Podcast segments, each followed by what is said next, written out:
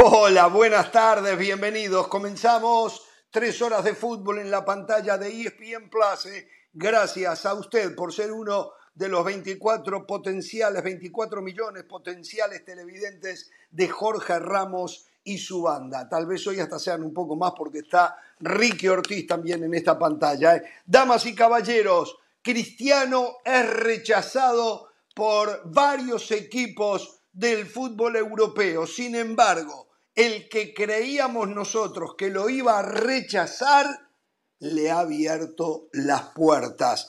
Nos dice Pereira, no sé de qué se trata, pero que hoy tiene novedades de CONCACAF. Sí, novedades de CONCACAF.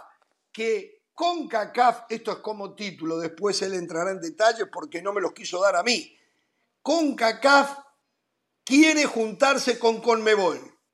Eso es lo que me dijo. CONCACAF quiere juntarse con CONMEBOL. Los brasileños, dueños absolutos de la Copa Libertadores de América. Como pasa en Europa, ahora también ya en Sudamérica. La plata, la plata lleva a la búsqueda de la felicidad. Y eso es lo que hoy ya hacen los brasileños y las brechas se agrandan de manera impresionante. La Premier League sigue también dilapidando plata en busca de la felicidad. Hablando de plata, la MLS la, gana, la gasta pero de manera inteligente. A la apuesta por los jóvenes y el desarrollo de su propio talento, ahora empieza de a poco a agregarle figuras internacionales, pero a edades que les queda mucho fútbol por delante. Claro, hay alguna excepción. Chiellini es ella, se aplica. El Citigroup, todo es en base a plata, ¿se dan cuenta ustedes? Que todo lo que tenemos que hablar termina siendo en base a plata. El Citigroup se agranda, desembarca en Italia y tiemblan los cimientos de la Serie A. Y a sudamericanos y europeos les salen nuevos candidatos para tratar o para lanzar, candidatos, lanzar la candidatura del Mundial 2030. Pero les juro que esto es poquito, ¿eh? porque por ejemplo les vamos a contar por qué se fue Guardiola de el Barcelona. Les vamos a contar ¿eh? qué le hace falta a Boca para poder tener éxito en una Copa Libertadores. Sí, le vamos a contar eso. Eh, ¿Qué más? Ah, la idea está clarísima, ¿eh? Ahora faltan los jugadores para que la ejecuten. Lo dice un integrante del TRI. Sí, no, no, tenemos un programa espectacular. ¿eh? Pereira me dejó loco con lo que me mandó ahí en el WhatsApp. La Conmebol se quiere unir, perdón, la CONCACAF se quiere unir a la Conmebol. O sea, ¿van a ser una sola confederación? ¿Os ¿Van a renunciar a los salarios que paga la FIFA a los que integran No. los comités? ¿Ah? ¿Y entonces cómo? ¿O van a así. seguir abriendo? Tampoco así. ¿Cómo, cómo? ¿Van a haber dos así. presidentes No, con un solo cuento. organismo? Eh, en un ratito le cuento, un ratito le voy a dar detalles. Eh, le voy a dar detalles en un ratito al respecto de todo lo que tiene que ver con, con Kaká. Por cierto, hay una reunión muy importante, una asamblea el próximo martes. El próximo martes. Mm. Que voy a estar de vacaciones, o sea que van a tener que buscar algún informante que no sea Hernán Pereira para traer datos de lo que pasó en dicha asamblea. ¿eh? Hoy tengo la agenda ya de. No, de esperamos a que usted Pero- vuelva. Esperamos a que usted vuelva. Está bien, está bien, está bien. No serán primicias No, o, entonces, también- o- algunos o- no, lo que usted sacará la puede información. hacer eh, en sus ratitos de vacaciones, puede hacer una pausa de 10 minutos, llamar a sus contactos y nos manda el mensaje de lo que pasó y lo que tenemos que decir. ¿Por qué no? Porque, digo, con lo que lo aguantamos a usted día a día, semana a semana, mes a Sí, mes acá en este sí. programa, usted no puede hacer pausas. Una, a ver, no pausas, una pausa de 10 minutos el miércoles en la mañana para averiguar qué pasó, enviarnos lo que ocurrió y nosotros lo decimos el miércoles en la tarde acá, y ahí se terminó. Digo, es tanto lo que le pedimos. Sí, sí, tanto puedo hacerlo, por los 24 puedo hacerlo millones pero de esa manera, de esa manera voy a necesitar otra semana más de vacaciones. Para No, recuperar el día perdido, no sumado también a la, a al me voy aspecto yo. anímico de cortar unas vacaciones. Tengo un shock anímico, cortar unas vacaciones para trabajar. Pero bueno, y hasta un aspecto familiar también. ¿eh? Podemos decir la doña, eh, estamos de vacaciones, estás trabajando, ¿qué es esto? Digo, o sea, Pero genera sus una- pero, consecuencias. a ver, a ver, a genera ver, a sus ver, a ver, consecuencias. A ver, va, se mete al baño, se mete al baño, usted le dice que anda mal del estómago y se queda 10, 15 minutos en el baño y ahí hace todo, Pereira. Ahí hace, Pereira, por Dios, Pereira. No me diga que usted sabe- pensar. Jorge habla por pensarlo. experiencia, Hernán. Tome nota. Por cierto. Le voy a contar lo último. ¿Qué? Le voy a contar lo último. Está contento. A ver, Chivas a ver, no, no, no me delantero. cuente nada, no me cuente nada. Y- Está contento. Está contento No, y a la vez caga. Está, tengo está una- nervioso, está nervioso, está nervioso. Estoy Está contento, y mucho más Está porque contento. tengo una tengo algo de último momento. Tengo una noticia de último No momento. me diga. que solo ¿Sí? ¿Sí? sí, sí, sí, sí, Que solo la puedo no tengo que decir palabras. Yo tengo que mostrar. Tengo que mostrar lo que me acabo Uf. de enterar. Último momento. Mostremos la foto, señores. ¿Sirena? Mostremos la ¿Sirena? foto. Sí, es para, es para sirenas, pero podemos obviar las sirenas, no importa, podemos obviarlas. Cayó la pelota que pateó Benedetto. Acaba de caer, finalmente. Después de más de 12 horas cayó la pelota. No. Mire, último ¿Qué momento. Señores, No, aterrizó muy la feo, pelota. No, no, Benedetto. Hernán. Feo, no, no. Tomó no, tanta esto es de la altitud. No. Tomó tanta altitud, fue tan elevado que demoró más de 12 horas en caer. Yo hace un ratito, bueno, era un hueco, de la bombonera que lo vemos. Un hoyo grande. No, ¿Qué va a hacer? ¿Qué va a hacer? Pero qué bueno. va. Yo digo, ¿Qué va a Boca, eh, por Pero eso bueno. yo decía, Igual. a ver, se me antojó, después de, de ver lo que hizo Benedetto ayer, ¿no sería el momento de traer a Cristiano Ronaldo a Boca? Digo, ahí Cristiano, penales no erra. Usted Claro. sabe que si algo puede hacer, por lo menos- son penales. Exacto, En- exacto. Entonces, Penales clave. y, y está Con dispuesto a bajarse el salario, ¿eh? Jugando la Sí, Libertadores. Ronaldo. Cristiano Ronaldo, ¿se imagina usted eso? Ahora, Sería espectacular. a Cristiano le vendría espectacular en su carrera, sería tremenda experiencia. Allá en la cancha Boca, como es costumbre, y dejo la broma de lado, estaba Ah. repleta, la gente alentando todo el partido. Exacto, eso, eso, la verdad que en Europa no lo veo nunca, ¿eh? Y lo Nunca, vi, eso. Lo vi en el Mineirão con Atlético Mineiro, y lo vi el otro día cuando jugó Emelec, y lo veo en diferentes canchas, realmente el ambiente espectacular de Copa Libertadores de América.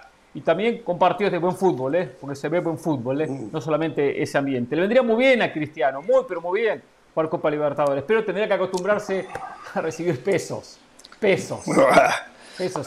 Y cuando vaya, ¿qué hago con esta plata? ¿Qué hago con estos pesos? No me alcanza para nada, Exacto. no puedo mantener ni, ni a, ni- ni a mi hija.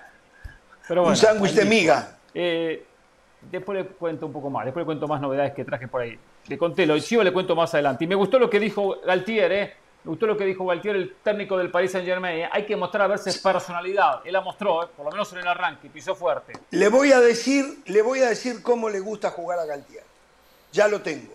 Tengo un amigo Yo mío. también lo sé. ¿A usted lo sabe cómo juega Galtier? Sí, un 4-4-2. Sí. Pero va- eh, parece que va a pasar Ah. a 3-5-2. Hicimos un paso adelante, estamos nosotros. Un paso adelante. Bueno. Pero bueno. Este, Está bien. señor Saludos a la banda y después seguimos. No me quiero apoderar. José del. Valle. ¿Qué, qué falta del Eh, Valle? Han- ¿Cómo pueden dejar ustedes al hijo pródigo andar mendigando por ahí un espacio en la Champions? ¿Qué es lo que espera usted para llamar a Florentino y decirle, por favor, ábrele la puerta a Cristiano? ¿Qué es lo que espera usted? Hablando de Florentino, pronto voy a traer eh, novedades aquí en Jorge Ramos y su banda. Pronto. Porque No me diga, nos va a conseguir una nota. Sabe que no empecé a leerlo todavía, ¿eh? no empecé a leerlo todavía. Y estuve de vacaciones. Me da pereza, Mm. No, me da pereza. una porque nota- si lo una leo, nota me entero, me entero. ¿Cómo es el nombre y del libro? Florentino Pérez, Florentino Pérez, El poder del palco. No empecé a leer todavía. Oh. Eh, En un ratito, en un ratito vamos a hablar de Cristiano porque ustedes trajeron a Ricky Ortiz, eh, Jorge Hernani, Ricky. Eh, en las fiestas de la familia siempre tienen una piñata y la piñata es de CR7 y aprovechan, agarran el palito y pa, pa, pa y después vienen aquí. Lo que les sobra, vienen aquí a escupir todo el veneno que tienen en contra de Cristiano Ronaldo. No, yo eh, para mí es un fenómeno, ha sido un fenómeno, ¿eh? Ha sido un fenómeno. En un ratito quiero hablar de quiero hablar de Copa Libertadores porque anoche a Boca lo robaron. Quiero hablar de cómo la Conmebol está confabulando en contra de un equipo sumamente grande y con mucha prosapia del fútbol argentino. Eh, quiero hablar de, un, siempre. ¿eh? de un galáctico, un mediático que podría llegar al fútbol mexicano, ya tiene una oferta sobre la mesa. Un jugador que si llega a la Liga MX va a poner al fútbol mexicano en el mapa. Porque es uno de esos tipos conocidos alrededor del mundo. Es más, les titulo el futbolista más ganador en la historia del fútbol. Podría llegar a la Liga ¿Usted cree que el mundo va a empezar a seguir el fútbol mexicano porque ese jugador llega al fútbol mexicano? Pero de verdad, usted me. Acabamos de comenzar el programa del Valle. Por favor, le pido paz y tranquilidad. Usted le está diciendo a la gente que el mundo va a empezar a seguir la Liga Mexicana, el torneito de cuatro meses de la Liga Mexicana, porque ese jugador va a llegar al fútbol mexicano. O llegaría, yo no creo que vaya a llegar, pero llegaría. No, no, no, no van a, no van a ver los partidos, pero van a ver eh, los resúmenes en YouTube. Un par de semanas alrededor del mundo ese equipo, ese futbolista va a ser noticia, por lo cual eh, en el mundo se va a hablar de la Liga MX. Un par de cosas más. Eh, Mauricio Lozano, el hermano menor del Chucky Lozano, se va a Costa Rica, a Santos de Guapi. Les queda bien claro que en México al joven se le da poca chance y después hablamos de... y una joyita de la América también se va a Costa Rica, ¿eh? Una joyita de la América ah, también, no, Esa no la tengo. Hay, un chico de la América. Esa no la tengo. Era una de las joyas de la América y no tiene posibilidad y se va a Costa Rica. En un ratito buscamos el... Ya, Voy a dejar a Ricky para que le empiece a pegar a Cristiano. Solo quiero eh, comentarle lo siguiente. Fíjense lo que aconteció en Sierra Leona. Eh, están investigando dos partidos. Digo, si hay algo que investigar, ¿no? A estas alturas está bien claro. Eh, el Golf FC derrotó al Coquima Líbano por 91 goles a 1. Sí, ese fue el resultado. 91 goles a 1. El Gol por minuto. United, sí, el Lumbembu United fue derrotado por 95 goles a cero por el Cajula Rangers. Estos dos partidos están siendo investigados por posible amaño. A estas alturas, todos sabemos que esos partidos estuvieron súper amañados. Qué bárbaro, qué bárbaro. Pero, yo no creo, ya no pienso en el amaño, pienso en otra cosa. O sea, no, no tienen que estar amañados para hacer 95 goles. No sé, no sé, es un disparate. Sí, puede haber una apuesta que se hace. Si voy a hacer un amaño. pero puede haber una apuesta. que van a haber 95 goles en el partido. O 96. No, no, pero ya, ya es, así sería, así que vayan todos presos, 92 que vayan presos. Sí, claro. Digo, por el tipo de apuestas, el resultado demasiado escandaloso para pensar que, que, hay una apuesta detrás. Digo, vamos a hacer las cosas un poquito más, menos obvias. Bueno. ¿Qué quiere que le diga? Eh, a ver, hay, sorteos de la Champions, por muchos años fueron sorteos tras sorteo tras sorteo y siempre, casi siempre pasaba lo mismo con algunos equipos y no fue nadie preso, Pereira. Claro, no, y, el sorteo de la Champions del año pasado, el peor de todos. No, ya ahora, ya ahora, ya ahora. Increíble. No, no, lo que pasó el año pasado fue increíble. Como un equipo que ya le salió el Benfica, de repente dice, no, nos equivocamos, vas a jugar contra el Paris Saint Germain. Increíble lo que pasó en ese sorteo. Ah, pero de ese sorteo. Te dan y te quitan. te dan y te quitan. Te dan y te quitan. Señor. ¿Y ese equipo que le cambiaron el rival salió campeón después? Y ¿Eh? salió campeón, claro, porque como aprendí en este programa, los grandes equipos se saben reponer a arbitrajes adversos, los grandes equipos se saben reponer a dirigentes que tratan de manipular, los grandes equipos también saben reaccionar cuando están contra las cuerdas. Después dicen que suerte, ¿no? Después, claro, los líderes de opinión reducen el comentario a tuvo suerte, por favor. Señores, si lo extrañaríamos, que hasta me equivoqué de su primer nombre, lo llamé Richard, porque ya el otro, digo, el otro ya es budín de toda boda, Se ¿no? está Aparece a apoderando, cada ratito, apare- exacto. Pero hoy no está, hoy está Ricky, no Richard. No está Méndez, está Ortiz. Señor Ricky Ortiz, ¿cómo le va? Lo extrañábamos. Una gran diferencia Y le rogamos de que su actual. Presencia sea más asidua en este programa. ¿eh? Bueno, un fuerte abrazo, gracias Jorge, Hernán, José. Eh, bienvenido Jorge después de tu mes y medio de vacaciones. Por No. cuarta vez este año, estamos en julio. No estoy impresionante, es admirable lo suyo. Eh, qué bueno. Eh, te ¿Y ya contesto se va otra vez? ¿Ya se va otra vez? Qué bárbaro. Sí, sí. No, no, qué bárbaro. Sí, ya en unos días me voy. Cuando sea grande quiero ser como él.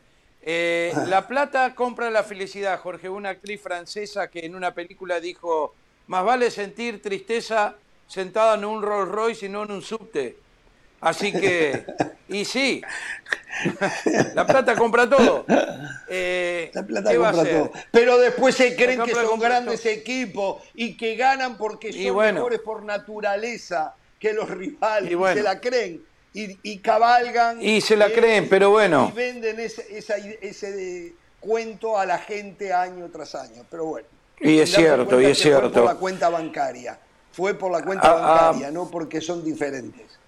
Pero bueno. A Hernán le voy a dar un consejo, que cuando vas de vacaciones y te pidan que vayas al baño y, y mandes un informe en 10 minutos, el problema es, Hernán, que después te llaman todos los días. ¿no? Exacto, Tené cuidado. pausa. Yo, Sí, sí. No, Es pues yo hago un compromiso No, con él. Yo es hago un esta vez compromiso nada con más. él ahora. chao, agarrate Sí, sí. Catalina. Y después te dicen, pero si lo hiciste la otra vez, o lo hiciste para... Ojo, Hernán. Es verdad, Ricky, ojo. es verdad. Es Vacaciones son vacaciones Sí. y una vez que torciste el brazo, chao, nunca más. Y lo otro que quiero decir es que vamos a tener un poquito de compasión con José. con- eh, en Mm. el monólogo inicial dijo 400 locuras, pero está Oh, anonadado, está, está superado, está mareado con esto de, de- de Cristiano, no hay respuesta, está herido, eh, no sabe Está para herido, qué está lado herido, Está Está preocupado, ¿eh? Yo, Está preocupado. Yo diría, a ver, un poquito de un poquito de empatía y compasión con José, que siempre hablamos que en el mundo falta eso. Bueno, vamos a empezar con el programa. Es lo que le falta a Uh. José. Entonces, la locura que va a seguir diciendo de ahora hasta el final es comprensible, yo lo voy a perdonar. Lo único que quiero decir Gracias. de Cristiano Ronaldo, que no aguanta ni 45 minutos en un partido de Copa Libertadores. Ni 45 minutos a- no- a- aguanta un partido de Seguramente. Copa Libertadores. Se- seguramente, No, seguramente. pero no hay Vamos forma. a empezar por acá. No hay forma. No, no, Pero Ricky, no, no si, si Roque Santa Cruz, si Roque Santa Cruz a los 40 años marca goles en el torneo más importante de América, en No, no interminable existe de la- Roque Santa tanto me Cruz. hablan, Cristiano, a Cristiano los 37 años no la rompe, aguanta la rompe. medio tiempo en Copa Libertadores. En ningún equipo, en ningún estadio. No Bueno, puede, señores, es imposible. Tema Cristiano Ronaldo. Arranquemos con esto. Hoy fue presentado eh, el africano Kessie en el Barcelona. Que sí, sí. Frank que sí. Kessie, Frank Kessie. Y después abordó a la prensa Joan Laporta, el presidente del Barcelona. Y ustedes saben, aquí lo hablamos, que el lunes a la noche se decía que iba a existir una cena entre Joan Laporta y Jorge Méndez, el representante de una gran cantidad de los mejores jugadores del fútbol europeo. Y hubo dos preguntas hoy para Joan Laporta con el nombre de Cristiano Ronaldo. Vamos a escuchar, a ver y a escuchar las preguntas y las respuestas del presidente de Barcelona. Aquí está.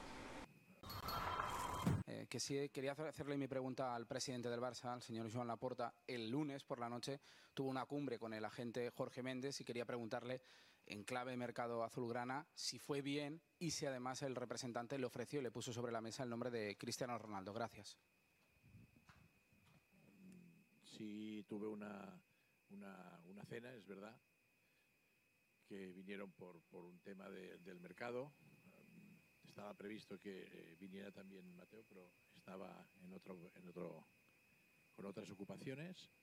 Eh, y estuvimos hablando en general del mercado, pero no te voy a, si me lo permites, a, concretar si me ofreció este u otro jugador.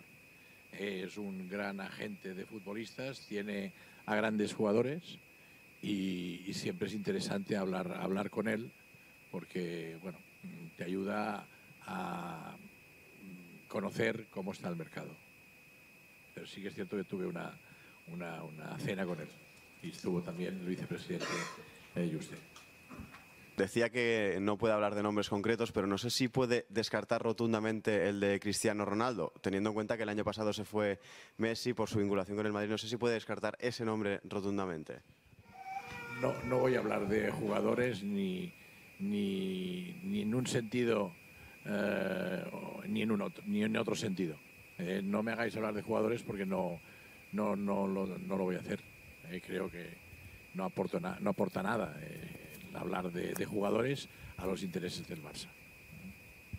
Y además creo que todos ellos se merecen un respeto. Yo aquí no quiero entrar en evaluar todo esto porque luego podría malinterpretarse. No hablo de jugadores.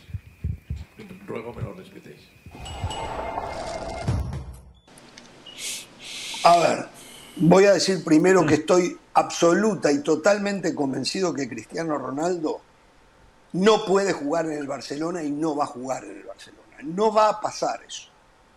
Pero el señor Joan Laporta o nos quiere dar de comer a nosotros, que igual nosotros nos rebuscamos la vida, que no se preocupe, señor Laporta, por nosotros, o sinceramente él está pensando en Cristiano Ronaldo. Porque no costaba nada decir, no voy a hablar de nombres, no voy a hablar de jugadores, pero en el tema puntual de Cristiano Ronaldo, es un gran jugador, me encanta, lo sufrí, pero también lo disfruté, pero no está en nuestros planes tener al señor Cristiano Ronaldo. Lo que hizo Laporta no es más que alimentar la desilusión de muchos, porque acá hay desilusión por el lado de el Real Madrid y desilusión por el lado de los aficionados del Barcelona que le traigan a Cristiano Ronaldo. O sea, acá me parece que hay una falta absoluta de tacto de Joan Laporta, que pudo haber terminado con la rumorología alrededor de Cristiano Ronaldo, sin embargo, decidió seguir dándonos de comer a la prensa con este tema. Cristiano Ronaldo no va a jugar en el Barcelona. No va a jugar. Es más, corre un riesgo enorme que si él lo trae, cuando entre al terreno de juego del Camp Nou, comience el abucheo de la gente hacia Cristiano Ronaldo, lo cual lo pondría a él y al futbolista en una posición más que incómoda. Se equivocó Joan Laporta. Los escucho. Totalmente, totalmente mal presidente de Barcelona. Notables los colegas, buenas preguntas, preguntas puntuales para, en cierta manera, acorralar al propio Laporta. Que estoy de acuerdo, en la primera respuesta él podía dejar la puerta abierta, ¿eh? hablamos de diferentes jugadores, no voy a dar nombres, punto y aparte. Por cierto, el lunes le traje el adelanto y aquí Aquí Usted, exacto, eh, eh, me cuestionaba. Es verdad, le tengo que dar crédito. eh, le tengo nadie, que eh, dar crédito. Usted fue el primero en el eh. mundo que lo dijo. El primero que lo dijo en el mundo fue usted. Jorge lo cuestionaba. Sí, yo lo cuestioné. Yo lo cuestioné. Ya en A esta la- altura no puedo en la cuestionar segunda- de que el nombre sea manejado. Está claro. No va a jugar. De acuerdo. Coincido que no va a jugar, no va a jugar. En la segunda pregunta, Laporta tenía que responder, estoy de acuerdo con Jorge, no tiene Cristiano ninguna posibilidad. Un hombre identificado con el equipo de enfrente, con el Real Madrid. Cristiano no hay posibilidad de que llegue al Barcelona. Que al fin y al cabo, aunque exista la posibilidad, aunque se vaya a bajar el sueldo Cristiano Ronaldo, aunque se lo den completamente gratis y aunque necesite a ese 9, hay que pensar lo siguiente, ¿cómo va a quedar la porta que al ídolo de Barcelona, Messi, le ofrece jugar gratis? O lo echa, lo deja que se vaya, solo con la opción de que jugara gratis tenía alguna posibilidad, que no será, ni se la expresó en el momento que, que lo, que lo deja ir, ¿no? sino al tiempo. y al jugador rival que le hizo cantidad de goles y que es la figura y ídolo del equipo del Real Madrid, le va a abrir la puerta. Pésimo manejo de la, de la puerta. Lo único que puedo interpretar de esto, que lo que está buscando es desviar la atención. Desviar la atención de un- una pésima administración, de un pésimo Barcelona, de una Barcelona que no alcanza para, para contratar a Lewandowski y de un Barcelona que lo atacan de todos lados. Después quiero hablar. Pero el Bayern Múnich atacó con munición gruesa ¿eh? al Barcelona, ¿eh? diciendo en uno o dos años puede desaparecer. Ojo con eso, ¿eh? entonces mejor desviar la atención y qué pensará la puerta. Dejemos una puerta abierta con Cristiano por lo menos para que hablen del jugador portugués. Si Cristiano eh, quiere ganar la Champions, en el Barcelona va a tener cero chances. Creo que Cristiano sabe que ese equipo hoy por hoy no está para pelear las competencias más importantes de Europa. Ahora, desde la óptica del Barcelona, a mí me parece perfecto que John Laporta deje la puerta abierta porque cuando repasamos la plantilla del equipo culé, sus delanteros a día de hoy son Memphis Depay, Bright White, futbolistas mediocres, medio pelo, sin personalidad, sin carácter. Cristiano Ronaldo te da un salto de calidad. Los goles que marcó Cristiano Ronaldo con el Manchester United la, la pasada temporada, usted se los ponía al Barcelona y el Barcelona por lo menos hubiese tenido un poquito de más chances de ganar la liga. Quizá no le hubiese alcanzado, seguramente no. Con No, Cristiano hubiese hecho no menos goles el equipo. El equipo hubiese hecho menos goles, ya vio usted los números. Eh, hubiese hecho más goles Cristiano de los que hicieron el resto de los jugadores, pero el equipo, un todo, hubiese hecho menos goles. Se da la constante últimamente de eso. Pero yo le mostré eh, los goles que marcaba el Real Madrid con Cristiano y los goles que marcó el Real Madrid con Cristiano. Aprenda el del Ajá. vallismo que usé yo. Aprenda Sí. con el del vallismo. Últimamente. Pero usted hizo la tarea dije, medias. Como usted, Usted dije- dice, a día de hoy yo le digo últimamente. Eso es del vallismo. ¿Eh? Del- Ujú. Eh, no, e- e- es eso, Jorge. Eh, el Manchester United no fue eliminado en fase de grupo de la Champions gracias a Cristiano Ronaldo. Por supuesto que Laporta sabe que es muy complicado porque a día de hoy Cristiano Ronaldo como Lewandowski tienen contratos firmados, pero de algo se tiene que agarrar. A ver, cualquier persona en el mundo, si hoy puede fichar a Cristiano Ronaldo, si la eh, oportunidad de mercado se presenta, cualquier persona que sepa un poquito de fútbol, con los brazos abiertos, recibe ¿Y por qué a no lo? Champions, el mejor goleador en la ¿Y historia por qué no lo fichan? ¿Y por qué no lo fichan? Ahora yo le voy a contar hay- cuál es el panorama de Cristiano Ronaldo. Ahora yo se lo voy a contar. Lo tengo todo. ¿eh? ¿Por qué no lo fichan? Primero que todo porque tiene un salario altísimo, porque a día de hoy no tiene la carta en su poder. Para firmar a Cristiano Ronaldo hay que negociar con el Manchester United. Por todos esos factores, hoy Cristiano Ronaldo todavía no ha cambiado de equipo. A ver, no es como Cavani o Luis Suárez que están con la carta en su poder, pueden fichar Mm. con cualquier equipo y a ellos se les vincula con equipos del fútbol mexicano, con equipos del fútbol argentino. Cuando hablamos de Cristiano Ronaldo hablamos Bayern Múnich, Chelsea, Barcelona. Esa No quiere nadie. no lo quiere nadie, José. Del Valle no lo quiere nadie. No lo Lo quiere están nadie. ofreciendo por todos lados. Se terminó. Lo están ofreciendo, exacto. Se ¿eh? terminó. Parece un mercado turco, ¿eh? ¿Eh? Te vendo barato, barato y bonito aquí. Perdón. Dame, No, no, dame no. 100 millones. No, no, ¿Qué no, lo están ofreciendo a cualquier ven aquí, lado. no te A vayas, otros- no te vayas, ven A aquí. otros, a otros Parece- los ofrecían al Toluca, al El Toluca, gran bazar, a River el de gran bazar de México, Turquía a la MLS. Bueno, Hay una gran sí, diferencia. sí. Bueno, señor Enrique Ortiz, lo escucho, lo escucho en el tema. Sí, es que no sé qué decir después de escucharlo a. Sí, no, a- a- sí, a de verdad, de verdad. Es muy fuerte. Eh, Sí, sí. A ver, basado en lo que dijo Hernán, eh, que iba a tocar el tema, no le quiere fiar el Bayern al Barça. Es tremendo eso. Es tremendo. Nunca escuché una cosa así. Con equipos chicos o equipos, por ahí algún equipo latinoamericano, pero el Barcelona, que no le quieren fiar eh, al Lewandowski porque piensan que no les van a pagar, es tremendo. Eh, Bueno, pero de esos casos parece- se da, ¿eh? De esos casos se Sí, da. pero el Barça- Ahora le voy a contar otro Sí. caso que no le quieren vender porque piensan que no le van a pagar. Ahora después se Está lo bien, cuento. pero ahora después se lo cuento. Después Sí, me cuenta, pero yo nunca escuché algo así entre dos grandes de Europa. Yo, personalmente. Puede ser que haya otros casos, yo nunca lo escuché. Eh, a ver, eh, Jorge Méndez está agregando un crucero para cuatro dirigentes, cualquiera que se lo lleve a Cristiano, porque ya no sabe qué hacer, dónde ir, a quién dárselo. El Barcelona está tan desesperado, la porta eh, está tan desesperado, que lo tiene en cuenta Cristiano, simplemente para traer eh, auspicios, tratar de conseguirlo lo más barato posible, decirle que tiene que bajar el sueldo drásticamente. como dijo José, gratis no se lo va a dar el Manchester United, a no ser que se lo quieran sacar de encima y se quiera sacar de encima su salario. Pero pagaron por él, le pagaron a la Juventus para que vaya al Manchester eh, United. Eh, yo creo que Laporta me da la sensación, no lo sé, eh, esta es mi opinión, algo tiene contra Messi.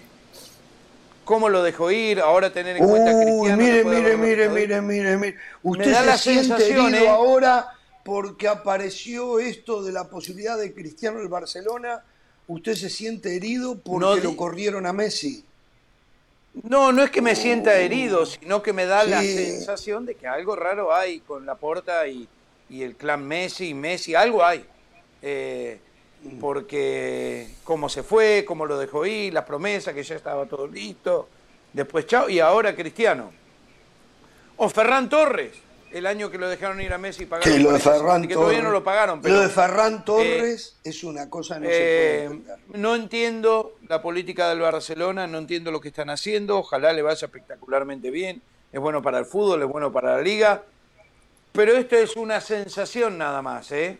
No, nada en contra de la puerta tampoco, ni nada. Puede ser, como, como, como ustedes le dan a José y no lo quieren a José, eh, es una no, opinión. yo a José lo quiero muchísimo. lo, que no puedo permitir los disparates que tarde a tarde dice, pero quererlo. Sí, pero siempre las dijo. lo quiero un chin. Yo lo quiero en la banda, ¿eh? En esa sí que, no lo quiero, ¿eh? Lo quiero, lo quiero para salir a comer un asado. Y así están los ratings. y ahora. Lo quiero para eso, no para hablar de fútbol, pero me lo ponen acá e insisten que tiene que estar José. Entonces, bueno, está bien. Bueno, por eso. Ahora, Cristiano Lover número uno, José. Madridista número uno, José. Dice que está bien, que tiene sentido que Cristiano Ronaldo, que lo defiende, porque lo siguen defendiendo hoy a Cristiano, porque jugó en el Real Madrid. Porque si Cristiano hubiese logrado todo lo que logró con otro equipo, no, no le daban no existe Cristiano. Por supuesto. No existe Cristiano. Pero como jugó en el Real Madrid, no podés decir nada de Cristiano que te dicen oh, te y, saltan Messi, y Messi, y Messi, y La única razón por la cual lo defienden es porque jugó en el Real Madrid. Ahora está bien, José, que vaya al Barcelona. Sí, yo ya lo expliqué, me parece, Ricky. Me parece lo expliqué ayer. vergonzoso de tu parte, José, perdoname, y te aprecio también, ¿eh? Pero me parece realmente vergonzoso. El, aprecio, el aprecio. No sos hincha del Madrid. El aprecio es mutuo. Eh, yo le digo que el fútbol de hoy es una industria. Hace cuatro años que Cristiano Ronaldo no es un futbolista del Real Madrid. Particularmente cuando yo defiendo a Cristiano Ronaldo es en este programa porque se le atropella, porque se dicen barbaridades, porque siguen cuestionando su calidad. Hace siete años, hace siete años ya lo retiraban del fútbol y el tipo sigue tan vigente como hace no, siete Nunca lo retiraron. Hace siete dijimos la verdad. Nunca se dijo eso. Dijimos su porcentaje de gol de marcar 60 por temporada bajó 40. ¿eh? Eso fue lo que dijimos que se terminó dando, por supuesto, que se dio. ¿eh? Perfecto. lo mismo que Messi, lo mismo que Messi, por una cuestión lógica, Messi y Cristiano subieron tan alto el listón que hoy no lo pueden mantener. Eso no los convierte Cuando hablamos de Messi, hablamos de Messi. Eso no, los hace. Eso no los hace. Vamos a ver esta temporada de Messi, ¿eh? mediocre. Vamos a ver esta temporada de Messi, ojo. Bueno, pero a ver, aquí han dicho, aquí han dicho que Cristiano Ronaldo rompe los vestuarios, aquí han dicho que Cristiano Ronaldo empeora sus no, no, no, no, aquí han dicho no, no, que lo que Ronaldo decimos, problema, José, lo dicen de Manchester eso, lo dicen todos los exjugadores del Manchester United. Es lo que se dice. Han dicho en Inglaterra. ¿Y usted qué opina? ¿Y usted qué opina? ¿Que yo? Sí, ¿usted mi qué opinión. Opina? Sí, que si los que están cerca lo dicen, tendré que pensar que hay algo Claro. Porque no es uno, claro, no es José. dos, no son Yo tres. opino que sí. Son muchísimos los que lo dicen. Son muchísimos los que lo dicen. Todos No los es jugadores de Manchester United. Jueguese el Hernán, por lo menos Jorge la tiró al córner. Yo Ay, si ellos lo dicen, opino yo que creo. sí, en el, vestu- en el vestuario, Sí. su deseo de triunfo, su mentalidad Claro. ganadora, su egoísmo lleva a que termina mirando mal los compañeros. Porque Sí. yo, yo, yo, yo. Y como él se prepara como ninguno, como él compite como ninguno, como él se mentaliza como ninguno, porque en ese sentido es el número uno, preparándose, mentalizándose, y cuando ve que no se consigue resultados, se la agarra con, el- con los compañeros, directo o indirectamente, consciente o inconscientemente, se la agarra con los compañeros y debilita a los compañeros. Primero, los debilita, nos mostraba ya los números Jorge Ramos. Segundo, se genera a la larga una mala relación. En vez de potenciar los compañeros, los debilita. Porque claro, no están a la altura de él en preparación, en esfuerzo. Y eso es lo que él le Ah. exige. Que el esfuerzo de él Perfecto. lo hagan los compañeros. Él es obsesivo. Perfecto. Pasa los límites. Hernán, no, hay no como él. están- Entonces pasa lo que no pasa. están a la altura de él ni en esfuerzo ni en preparación. El problema son Señores. los compañeros, no es Claro, Cristiano Ronaldo. pero hay que aceptar Una a la que gente vaya a como jugar es. a Marte. Hay que aceptar a la gente como es. Y, lo- y- y en el fútbol él llegó a lugares donde sus Bueno, compañeros no eso llegaron. es cierto, yo a ustedes los acepto, a pesar, de a pesar todas sus debilidades, a pesar de sus defectos, yo a ustedes los acepto.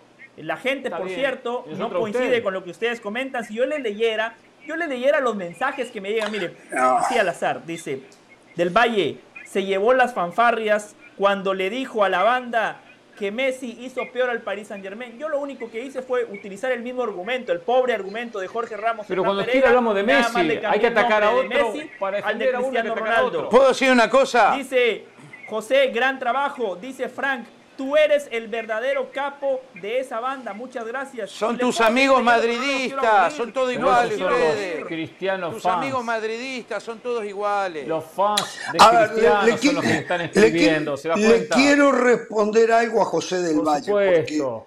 porque eh, a veces dice, dice tantos que a veces pasan A veces. de largo, y- pero yo quiero, quiero eh, recostarme en uno que dijo, palabra más, palabra menos, y me lo aclara si no es como yo lo entendí. Pero usted dijo que si el Barcelona pudiese traer a Cristiano Ronaldo, Cristiano Ronaldo llegaba, jugaba y seguramente por lo menos hacía llegar al Barcelona más lejos en la Champions.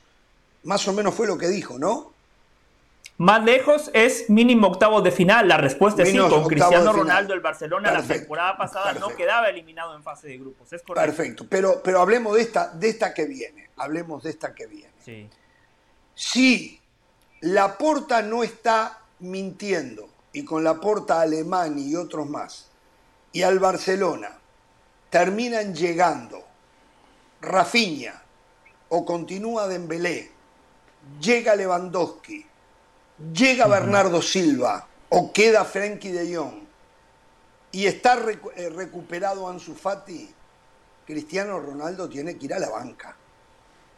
Cristiano Ronaldo tiene que ir a la banca, porque por, por afuera ya no tiene velocidad para jugar. O sea, el, sea Rafinha, sea Dembélé, sea Ansu Fati, por ahí no va. Tiene que ir por el medio. Y Cristiano Ronaldo no puede sentar a Lewandowski. Está claro eso. O sea, Cristiano Ronaldo, en el supuesto Barcelona que nos están vendiendo, que habrá que ver si se hace, Cristiano Ronaldo no tendría puesto. Estamos claros en eso, ¿no? O sea, Cristiano Ronaldo vendría al Barcelona y tendría que sentarse en el banco de suplentes. Y ahí se que más que ese Dembélé. equipo. ¿Eh? Cristiano o Lewandowski.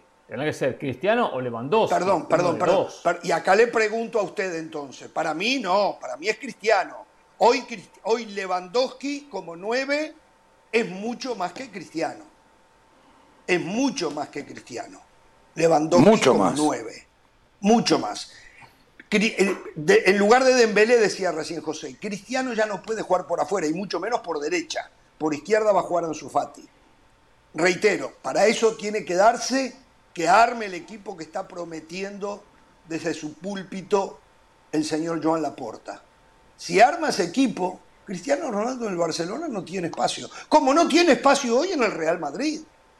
Tampoco lo tiene en el Real Madrid. Es suplente también en el Real Madrid. Hoy, Karim Benzema es mucho más nueve que Cristiano Ronaldo. Y Vinicius, digo, hasta hace unos meses ya era uno de los tres mejores jugadores del mundo. ¿Está claro esto, no? Entonces, eh, eh, eh, Cristiano- Yo no me jugaría siento en el aludido. Real Madrid. Cristiano- Tampoco jugaría en el Real Madrid. desde que Cristiano se fue del Real Madrid no hizo ni mejor a la Juventus ni mejor al Manchester United. Que me digas que ha ganado algún jugador del año en el Manchester United y se son todos malísimos. Eh, lo ganó Cristiano, pero ¿quién lo va a ganar si no? Tiene que ganar De Gea, no Ricky, otro. Ricky, ayer presentamos Sí. una estadística donde en la Juventus y en el Manchester United, Cristiano Ronaldo hizo una buena cantidad de goles, pero los dos equipos hicieron muchos menos goles que Sí. Que antes normal. de la llegada que sin él. o sea, en la comparación temporada anterior Claro. sin llega Cristiano. Cristiano- correcto, mucho menos Sí, sí, goles sí. que las temporadas anteriores sin Cristiano. Yo, yo quiero Esos decir algo. números.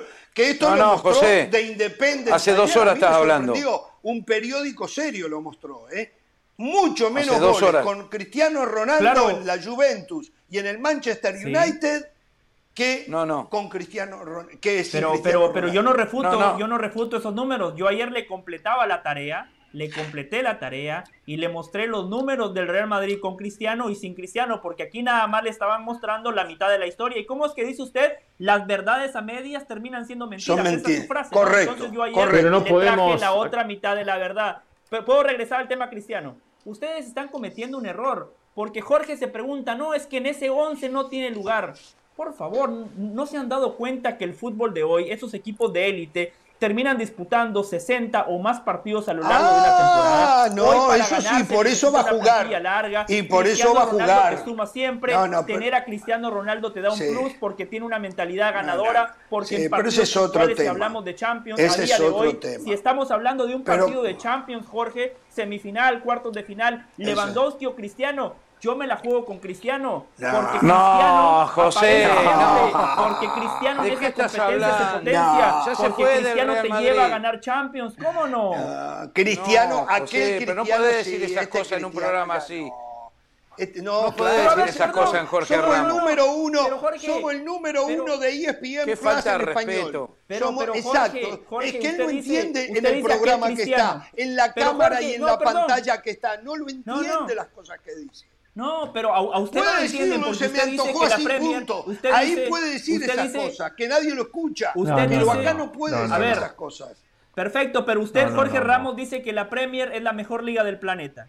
Usted dice que es la liga más competitiva del planeta. Y este Cristiano Ronaldo de hoy, no le hablo del Cristiano Ronaldo de hace 10 años, No. le hablo de CR7 de hoy con 37 años. Nada más marcó menos goles que Salah y que Huminson. Entonces, ¿Sabe lo ¿por que yo qué este quisiera Cristiano ver? Ronaldo no está vigente? ¿Por Yo qué este quisiera ver, y usted Ronaldo Pero ¿por no qué, ¿por estos qué marcó? ¿Por qué esos números?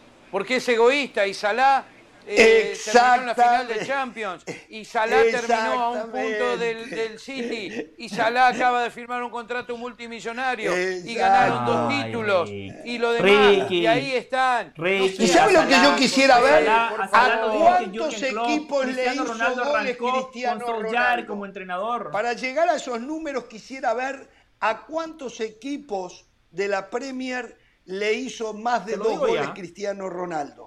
Me gustaría saberlo. Y cuántos de ellos fueron de penal también, aunque no fueron muchos de penal esta vez. Pero bueno, eh, por cierto, ¿saben una cosa? Se le pasó a Del Valle. Hoy es un día de remembranzas de Cristiano Ronaldo y el Real Madrid. Un día como Sí, hoy, claro. en el 2009, llegaba, se presentaba en el Bernabéu el señor Cristiano Ronaldo. Trece años atrás, Cristiano Ronaldo llegaba al Bernabéu que había comprado la felicidad del equipo blanco para que con Cristiano Ronaldo ganara cuatro Champions, ganara, eh, ganara dos ligas, ganara creo que una Supercopa, ganara... ¿Dos ligas nomás? Alguna Copa del Rey. Alguna Copa del Rey, eh, o sea, sí. eh, eh, lo disfrutaron mucho, mucho, mucho. No, no, no, pero... Ah, sí, cuando yo la relataba importaba un poco, ahora ya no importa. Pero... Bueno, señores, dejamos a Cristiano. Le cuento cómo está el tema Cristiano Ronaldo. El Chelsea, Cuente. ¿se acuerdan que ayer contamos que se estaban peleando, no peleando? Eh, amablemente discutían Tuchel quería a Sterling y no lo quería Cristiano Ronaldo. El dueño, propietario de los Dodgers de Los Ángeles, quería Cristiano Ronaldo porque llegaban patrocinadores, que significa plata. Ganó el técnico. Falta solamente la firma de Raheem Sterling para que deje al Manchester City a cambio de 60 y pico de millones de euros y llegue al Chelsea. Atención, eh, cuando hablen de la plata que gasta Guardiola, no se le olvide de sumar la plata de lo que ha vendido ahora Gabriel Jesús y Raheem Sterling. Es ciento y pico de millones acaba de vender el Manchester City. Em, Sí, sí. Y pagó 60 por Haaland. Pagó 60 por Haaland. A que no se les olvide cuando hagan la matemática. ¿eh?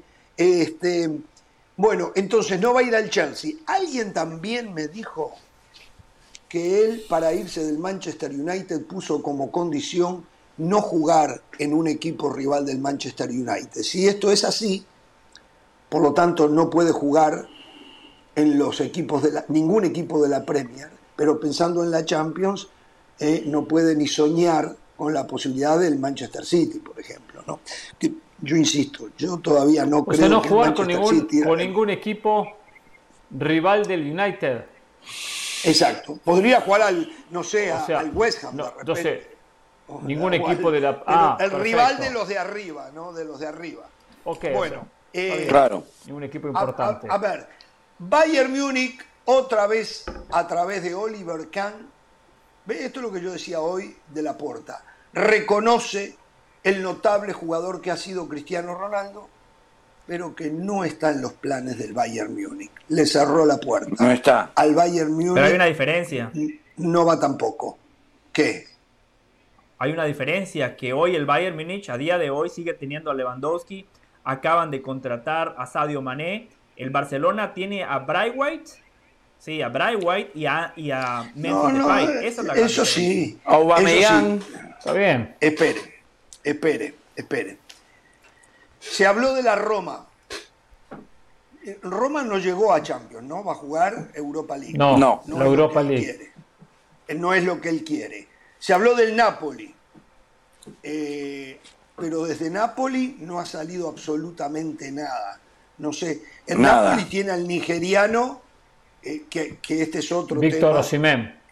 Osimhen, que lo querría el Bayern Múnich, que estaría dispuesto a llegar a los 120 millones de euros por el nigeriano. La verdad, eh, tanto que hemos alabado los manejos económicos del Bayern Múnich, nos parece un disparate por más bueno que sea el nigeriano que tiene la plata. Sí, yo siempre tengo problemas con eso. Bueno, eh, se habló del Villarreal, para mí no hay posibilidades en el Villarreal, y hoy, aunque me dicen que es muy difícil, muy difícil, el Sevilla.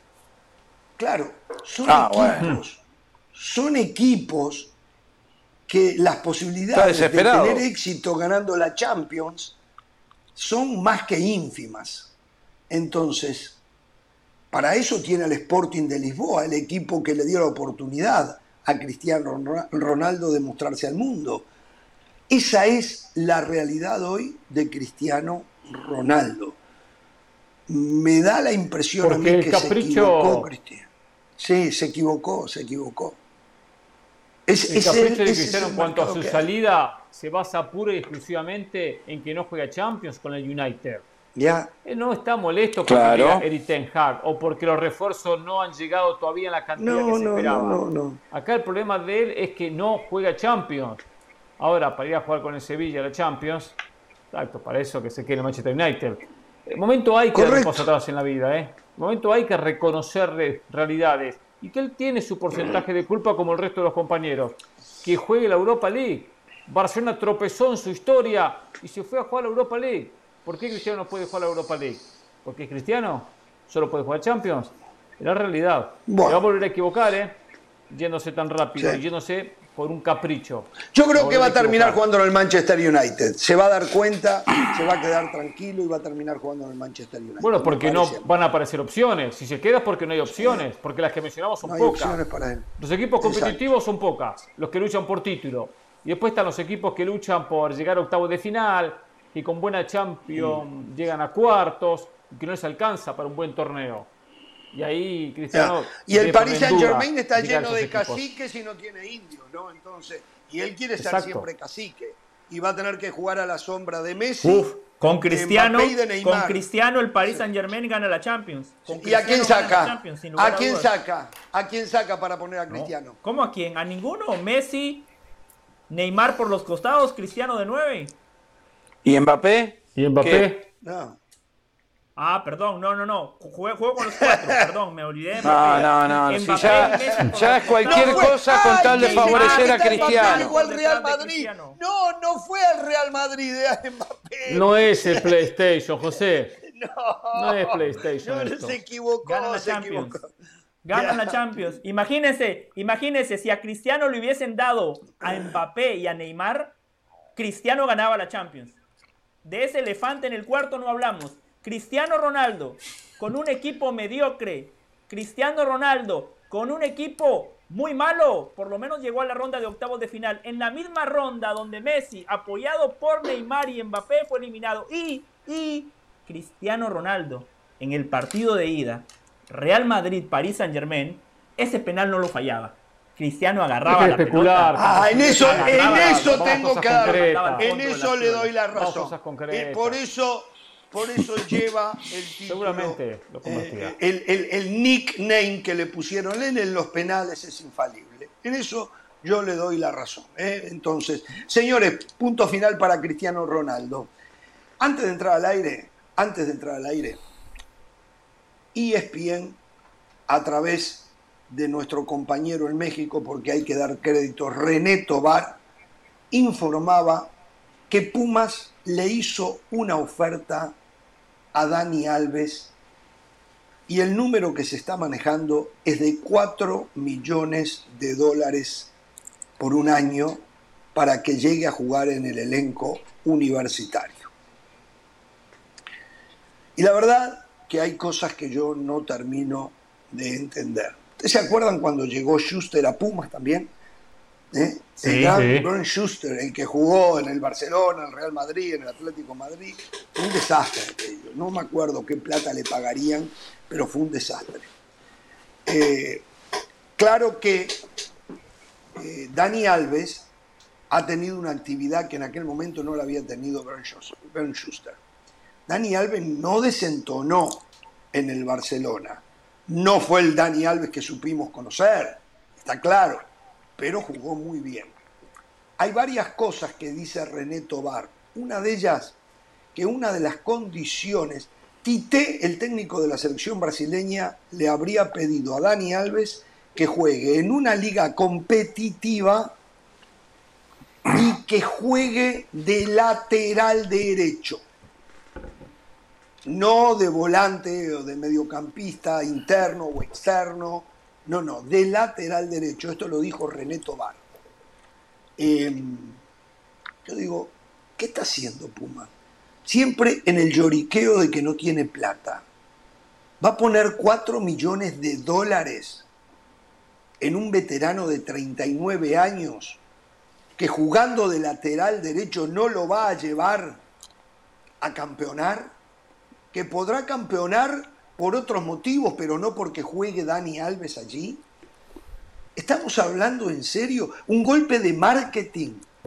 Bueno, eso es lo que cree, por ejemplo, José del Valle, que si llega Dani Alves, el mundo va a estar expectante del fútbol mexicano. La verdad, yo no termino de entenderlo. Yo he sido un defensor de Dani Alves. Yo decía que lo cuando estaba o está fundido Barcelona, que está en quiebra, que lo firmaran a Dani Alves por lo menos le solucionaba un problema transitorio de un lateral derecho. Pero un equipo como Pero si Pumas se, ahora... si se lo solucionaba Barcelona para usted, para usted, a Puma le tiene Sí. que dar un salto de calidad. Con su análisis. Le puede dar un salto de calidad, pero ¿cómo Barcelona. recupera, Perfecto. ¿cómo recupera esos 4 Incongruencias. millones de dólares? No, no, ¿Cómo no, recupera no, esos no lo 4 recupera. millones de dólares? No Va, lo recupera va y, no, una- y, una y un lateral derecho no lo va a hacer campeón. No, Un lateral de derecho no lo va a hacer eso estoy de campeón. acuerdo. Entonces, ¿para Aparte qué? un equipo que mantiene un equipo que mantiene siempre una imagen y una un verso, una o repite una idea que es apostamos a las fuerzas básicas, apostamos a los jóvenes, que sea por convicción y no por obligación. Es decir, si vendieron a Alan Mozo y ahora traen a Dani, a Dani Alves. Traen a Dani Alves. O sea, ¿dónde está el espacio para los jóvenes? Es fácil para muchos debutar a los jóvenes, ¿eh? Los llevo de las manos, los hago debutar, 15 minutos y ya está. Yo los hice debutar, es perfecto. Pero después no, hay continuidad a esos jóvenes, no se consolidan esos jóvenes. Entonces, porque muchos agarran, no, todos los que, todos los que debutó eh, Andrés Lilini. Bueno, llevar a Dani Alves es un mensaje en contra de todos estos jóvenes que están buscando una oportunidad. Ya está, Dani Alves, que vaya a jugar, no sé. En el Brasileirao nadie lo quiere, Dani Alves, pregunto. ¿No hay un equipo Eso me pregunto yo también. Dicen que, el Atlético Paranaense estaría pensando, bueno, es lo que me dijeron. Que, vaya que, el Atlético, que vaya, a, que, vaya, que vaya a Brasil, casualmente. Sí. Pero que vaya a si Pumas, México. Si Pumas tiene el dinero, si Pumas tiene los recursos, fichar a Dani Alves sería un gran acierto. Primero que todo, desde lo deportivo, yo coincido con Jorge. Dani Alves la temporada pasada nos sorprendió a todos. Eh, Dani Alves cuando estuvo en la cancha rindió a un alto nivel y encima es un tipo que aporta jerarquía, personalidad, carácter y lo decía Lilini el otro día en Fútbol Picante, de los 23 futbolistas que hoy Pumas tiene en el primer equipo, 13 de ellos tienen menos de 23 años, por lo cual el amalgama perfecto, como dice Ricardo Arjona, es experiencia y juventud. Dani Alves es uno de esos jugadores como Cristiano Ronaldo, como Leo Messi, como Zlatan Ibrahimovic, que han redefinido lo que es la longevidad de un futbolista. 39 años para la mayoría de futbolistas, sí, estoy de acuerdo, es un futbolista viejo. Dani Alves está peleando por un lugar en la selección nacional de Brasil para disputar el Mundial de Qatar, sí, en la tierra de los laterales. En la tierra donde han surgido los mejores laterales del planeta Tierra, Dani Alves a sus 39 años tiene chances de ir a Qatar. Sería un gran fichaje. Y encima, Pumas, con la presencia de Dani Alves, yo sé que este tema Jorge lo vuelve loco, sí puede vender muchas camisetas. Con la presencia de Dani Alves, puede No, no me vuelve loco, pero no hay ganancia. Con la presencia de Dani Alves, no, no es ganancia, pero usted. Por cada camiseta que venda le quedan 7 dólares. Por cada camiseta que venda le quedan mitiga el gasto. Usted mitiga el gasto. Mire, usted le dice, yo soy ¿eh? Pumas y, le dice, a ver, voy a jugar un partido amistoso con un equipo de la MLS y te tengo a Dani Alves. ¿Y cuánto Por Dios, 500 mil dólares, listo. Pero y va mitigando, ¿usted pagaría para ir a ver a Dani Alves hoy? ¿Usted, paga, usted no paga Jorge, por supuesto. Por supuesto que pagaría por ver a Dani Alves. Uno de los mejores laterales en la historia. No derroche dinero, José. Para eso que me traigan al verdadero Ronaldo, no la imitación, ¿eh? que fue de los mejores delanteros que tuvo la historia del fútbol que me lo ¿Quién es la imitación de Ronaldo? ya no quiero entrar más en esto, ya no quiero entrar más en esto. No, no, quiero. No, es que me, llamó la atención quién es la imitación de Ronaldo. Si eh, llega a Puma ni en Brasil se enteran. ni, en Brasil se enteran que va a Puma. Ni en Brasil. O sea, no Aquí es decían, ah, yo no digo Gregre para decir Gregorio, pero después son frases hechas nada más. Después, ah, cómo arrugan, eh, cómo arrugan, pero bueno. bueno, eh, sin embargo, y, otra, Juárez, ¿de dónde saca plata Juárez? Yo me pregunto. Juárez dice que quiere recuperar a, Carlos, Salcedo, le debe plata a los jugadores y dicen que quiere recuperar a Carlos Salcedo, al Titán, ¿eh? el que se vino a Toronto, a Toronto FC. Bueno, señores. Hace, em, hace cinco meses que no le pagan a Roland, a Roland, uruguayo. Exacto. Cinco meses le deben de salario. De acuerdo al reglamento, de acuerdo a los estatutos de la Liga MX, Juárez no tuvo que haber jugado el primer partido de este torneo.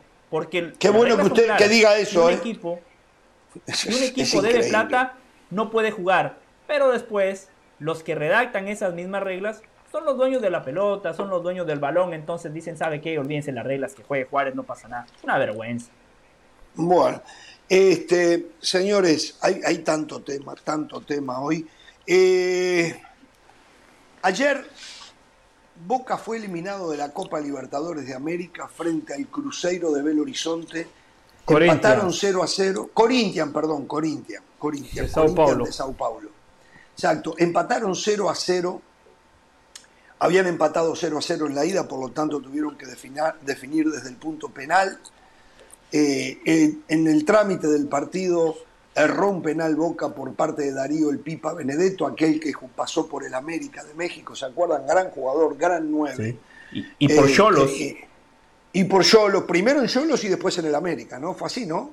Sí, Primero en Yolos y correcto. después en el América. Sí, sí. Correcto. Y después en la definición desde el punto penal, también Darío Benedetto la tiró a las nubes y cayó donde hoy nos mostró Pereira la foto que cayó y hizo un agujero, un buraco así en, en- en la cancha de la bombonera.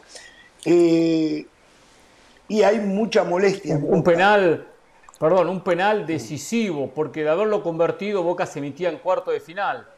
Había empezado, había empezado mal la serie, había errado uno, después eh, Rossi ataja dos penales, queda en posición de victoria con ese penal. Lo erra Benedetto, si lo convertía terminaba la serie, Boca clasificaba, después lo empató Corinthians cuando ejecutó y después, bueno, en el uno contra uno lo terminó ganando el equipo paulista. O sea, fue un penal clave, como también el que erró, ¿cuándo transcurrían? 31 minutos del... eh, Ah, eso fue segundo tiempo. tiempo, sí. 30 31 minutos, primer tiempo, cuando erra la pelota que pega en el poste. Eh, que algo Sí. le faltaba a Boca era eso. En la raíz zurda del- a- a- habiendo, habiendo sido más que, que Corinthians. Fue mucho más, dicen, Corinthians le costaba pasar la Sí. mitad de la cancha. Yo lo que digo que con esto, con esto, Boca era de los pocos junto a River que podía pelearle de verdad la posibilidad de la Copa Libertadores de América. Cada vez, cada vez la brecha entre los equipos brasileños y el resto, con el resto ni que hablar, pero con los argentinos todavía, ¿eh? porque Argentina no sé de qué manera, pero hasta ahora seguía consiguiendo plata para seguir contratando jugadores. Pero con esto de ahora y con la realidad argentina, voy a contarles lo último, se cayó el negocio de Miguel Borja para River. Va a seguir jugando en el Junior de Sí. Barranquilla. ¿Saben por qué? Me dice un informante mío, porque no creían que River lo podía pagar. Le pidieron eh, garantías bancarias y River no tenía cómo dar garantías bancarias, por lo tanto se cayó. Esta es una nueva realidad, no lo estoy diciendo para caerle a, a Pereira, ¿eh? Lo Sí, pero que es una cuestión que está ligada al económica. Banco Central, que está ligada al Eh, Banco Central y está ligada a una crisis que está atravesando Argentina en lo económico. Corre, y no le creen, no le da y no dólares. creen, como los del Múnich que no le creen a Barcelona que pueda pagar nada, y bueno, acá lo mismo, La no verdad, le creen que yo River le digo una cosa. con la sí, sí. La verdad es otra. Yo le digo la verdad es otra. Yo le voy a decir cuál es la verdad de este tema de Borja. Eh, acá es verdad que hay una cuestión que tiene que ver con lo monetario y lo económico en Argentina, que está atravesando por una crisis con un dólar que tocó los 280 pesos. Pero paralelamente, después de la derrota de River ante Vélez en octavo de final, independientemente que hoy la revancha, River dice, voy a contratar a Borja con lo que me cuesta 5 millones y pico, 6 millones de dólares, sumado al dólar que está por el techo, sumado Y el salario de a jugador. una Libertadores que puedo quedar eliminado. Si River hoy pasa, si River hoy se mete en cuarto de final, se revive lo de Suárez y Claro. o lo de Borja. Si River hoy queda eliminado de Copa Libertadores, chao Borja, chao, chao Suárez. Y soy el primero en dar mi voto que, que River no contrate ni a Borja ni a Suárez en caso de quedar fuera de Copa Libertadores. Me encantaría ver a Suárez. Pero ¿sabe qué? Con el problema económico que atraviesa River como todos los clubes, con la economía argentina que vive en crisis, ¿para qué gastar tanto dinero? Cuando River ten- tiene opciones con Brian eh, Romero, con el propio eh, Bueno, Matías Suárez, los- que vuelve una lesión y tiene jugadores. Acá hay una cuestión que pasa también por lo es- económico. Lo cierto es que comienza a perder interés la Copa Libertadores de América. Cuando hay alguien tan pero tan favorito, porque hay que recordar que Brasil es prácticamente un continente aparte, ¿eh? y tiene equipos fuertísimos con un gran poder económico, donde aparecieron las sociedades anó- anónimas que llegaron con plata al fútbol brasileño, de por sí Brasil tiene jugadores extraordinarios que históricamente y sin plata igual los tenía siempre entre los mejores o los mejores del continente. A eso le agregamos ahora que son, ¿cuántos son los que participan en Copa Libertadores de América? ¿Son ocho? Los, Ocho, los que participan de Brasil, en este caso eran nueve. Sí. Fueron nueve. Nueve, nueve, Tenían al nueve campeón de equipos. Libertadores y tenían al campeón de la Sudamericana. Y después las diferencias económicas que hoy tienen los equipos brasileños en relación al resto. Digo, que algo la, Conme- la Conmebol está en un problema muy serio en la Copa Libertadores. Es casi un hecho que el campeón va a ser año tras año, si esto no cambia, un equipo brasileño. A veces existen Bueno. las casualidades y los milagros en el fútbol, pero Pero el fútbol, si tiene un Esto- poco de esto lógica, hay que casi decirlo. siempre va a ser así. Perdón, José. Esto más Sí. que todo se potencia porque ayer clasificó Atlético Mineiro, que le ganó a Emelec 1 a 0, no le sobró nada con el gol de Julio Pena- penal. penal. bien cobrado, eh, porque en Ecuador Sí, bien cobrado. Penal Sí. bien, Bien cobrado. cobrado. Penalazo. Penal. Entonces, Sí, penalazo. se mete un brasileño, se mete un brasileño, clasificó Atlético Paranaense, que empató con Libertad de Paraguay en Paraguay, se mete un segundo brasileño, clasificó Corinthians, con la historia que contamos ante Boca, se mete tres brasileños. Hoy juega Palmeiras, que le ganó a Cerro Porteño en Paraguay 3 a 0, y juega como local, lo cual un trámite. Ya está. el cuarto. Flamengo le ganó a Deportes Tolima 1 a 0 de visitante en Colombia, juega como local. Flamengo con el potencial que tiene, jugando como local, le alcanza el empate. Claro. Hicimos ahora bien Arturo Vidal, seguramente clasifica. Estamos hablando de cinco brasileños seguros, de ocho, ¿eh? Cinco brasileños seguros. Algo que encima vienen dominando las últimas Libertadores, con la final brasileña en Sí. Sudamericana y final brasileña en Copa Libertadores. O sea que se va a repetir la historia. Esto, yo se lo digo bien claro, ¿eh? y no por los colores que amo. Esto es River o Brasil. Es así, ¿eh? River o Brasil. Al resto no le alcanza. Pero River, No River alcanza. es menos de lo que era. ¿eh? River, River no Es ha menos, podido. está bien, decir- pero el único que podría que hacerle cosquillas o que puede complicarle un poco es River.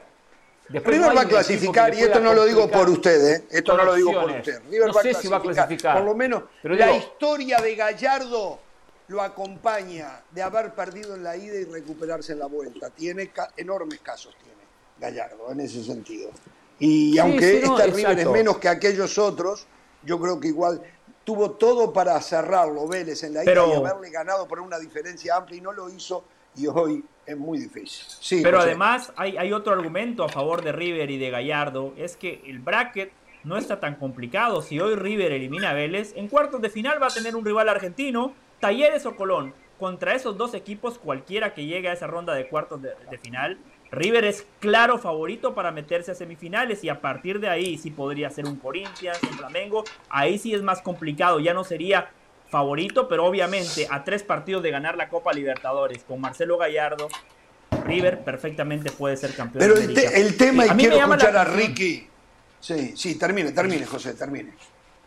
No, no, no, dele, eh, escucha a Ricky y yo después le digo algo. No, el- es que el tema es.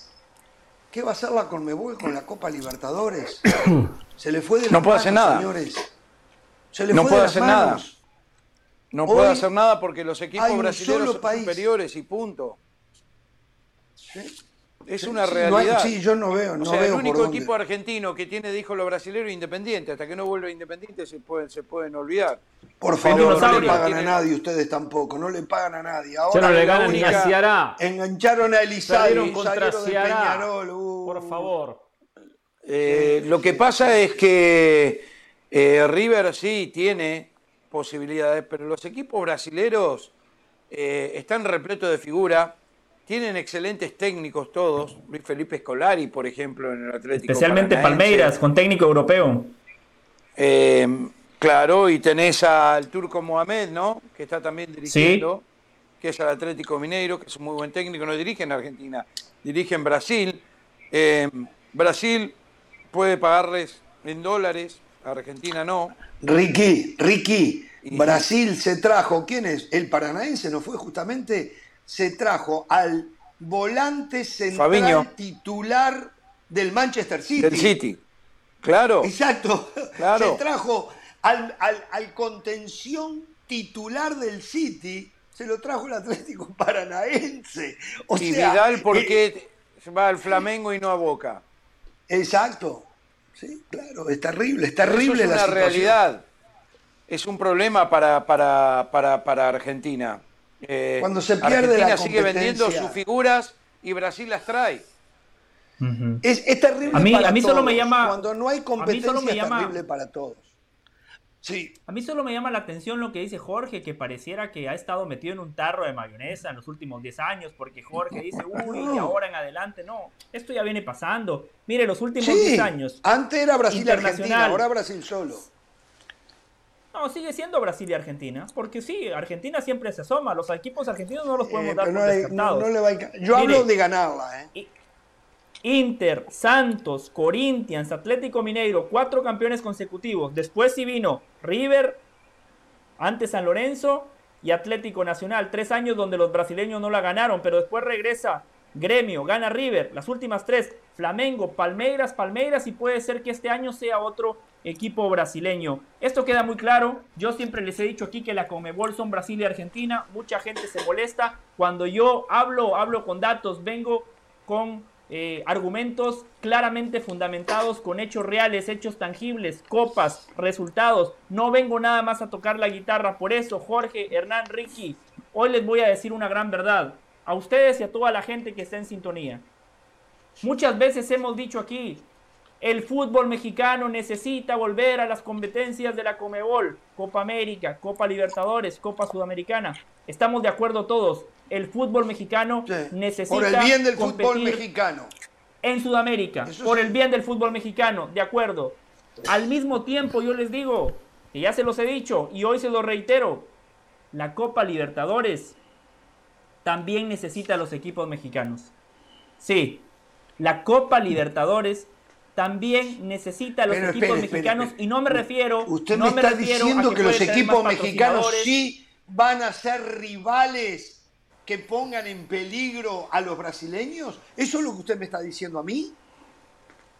Por supuesto, por supuesto, hoy los equipos mexicanos son más que Espere, los equipos espere, colombianos, espere. ecuatorianos, uruguayos, Los equipos mexicanos que no pudieron ganar la Copa de Campeones de CONCACAF van a poder con los equipos brasileños. ¿Eso es lo que usted me está diciendo a mí? A ver, no pudieron ganar una de las últimas 15. Es un resultado aislado. A día de hoy es un resultado aislado.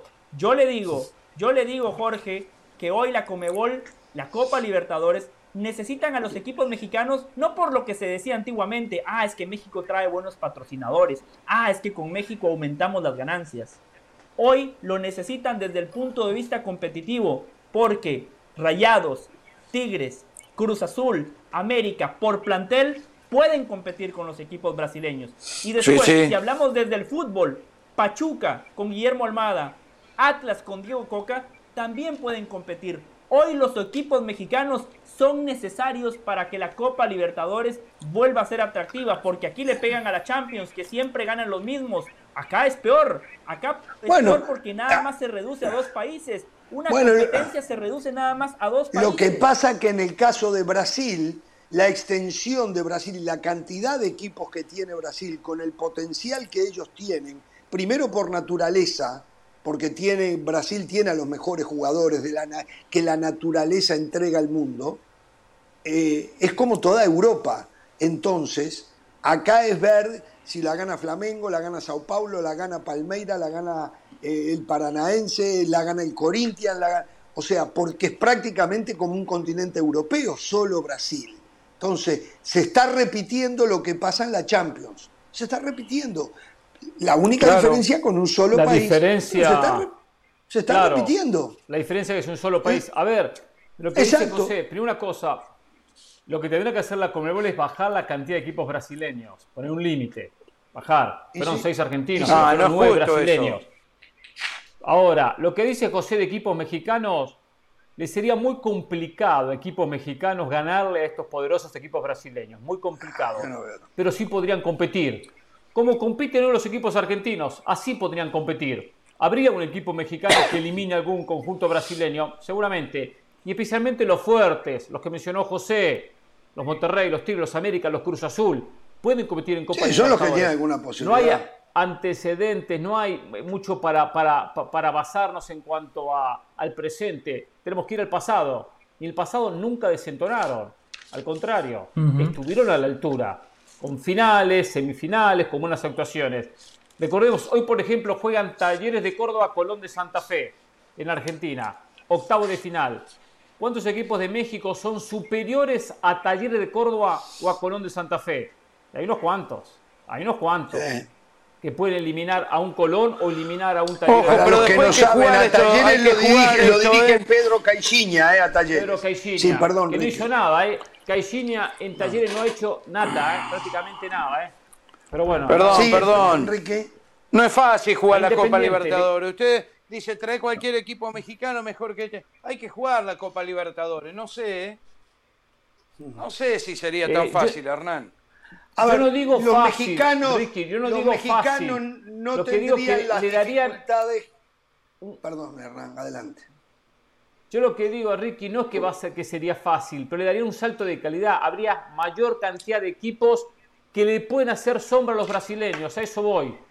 No estarían como equipos de otros países, como Bolivia, como Venezuela, Repito. que no aportan nada. No aportan nada. O sea, en ese sentido estarían potenciando la Libertadores. No, pero sí, los Colón mexicanos y, y Talleres, no no, sé. sufrirían, Ricky. Ricky, los mexicanos no sufrirían lo que sufrirían, por ejemplo, los europeos. Porque los mexicanos tienen un torneo con altura, con montaña, Ent- con lluvia, con frío, con Entiendo. calor, dentro del mismo Entiendo. torneo. Que eso es lo que ocurre en Sudamérica. Eso es lo que pasa en Sí. Sudamérica. Entonces, eso al- al- al- a los equipos mexicanos no les, haría, no les haría tanta diferencia porque ya están acostumbrados. Bueno, pero Hernán dijo, cualquier equipo mexicano superaría a Talleres y a Colón. No, yo cualquiera- no estoy tan de acuerdo. En Le harían Copa partido. Le harían partido. En Copa bueno, está bien. Pero eso no significa que sean mejor para Copa Libertadores, que les vaya a ir mejor que Copa Libertadores y que puedan superar a los equipos brasileños en Copa Libertadores. Bueno, pero les voy a decir una cosa, muchachos, sé por lo que me dijo Pereira. Al fin y al cabo, Pereira decía que CONCACAF quiere unirse a Conmebol. O sea, Sí. por decantación va a pasar que todos los equipos mexicanos, centroamericanos, la MLS, todos van a poder empezar a jugar la Copa Libertadores. ¿O no? Cuando cerremos Bueno, este, este Hernán tema, todavía no- no- después no de una nada. pausa, le explico y le doy todos los detalles. Pero acomodemos las fichas, ¿eh? Acomodemos Mire, las fichas. antes de irnos a la ¿Atacamos pausa, en bloque antes- o defendemos en Sí. bloque? Cuando estemos en posición ofensiva, me avisa, le cuento toda la historia. Bueno, Jorge, antes José, de ir a esa sí. pausa, que Hernán Pereira ya está mandando a la pausa, ojo Jorge, eh, le, le- le están cerruchando el piso, Hernán Pereira ya empieza a conducir, eh, ojo Jorge, nada más le digo. Tiene eh. razón, Eh, tiene razón. Pero Si no paraste de hablar, José. Sí, Hay problemas de es cierto. Ricky. No he parado de hablar, pero la gente paga por mis comentarios, Ricky, de acuerdo al último reporte. Somos pero un poco más 24 respeto a eh. Somos nosotros. 24. Miren, les voy a decir algo muy claro.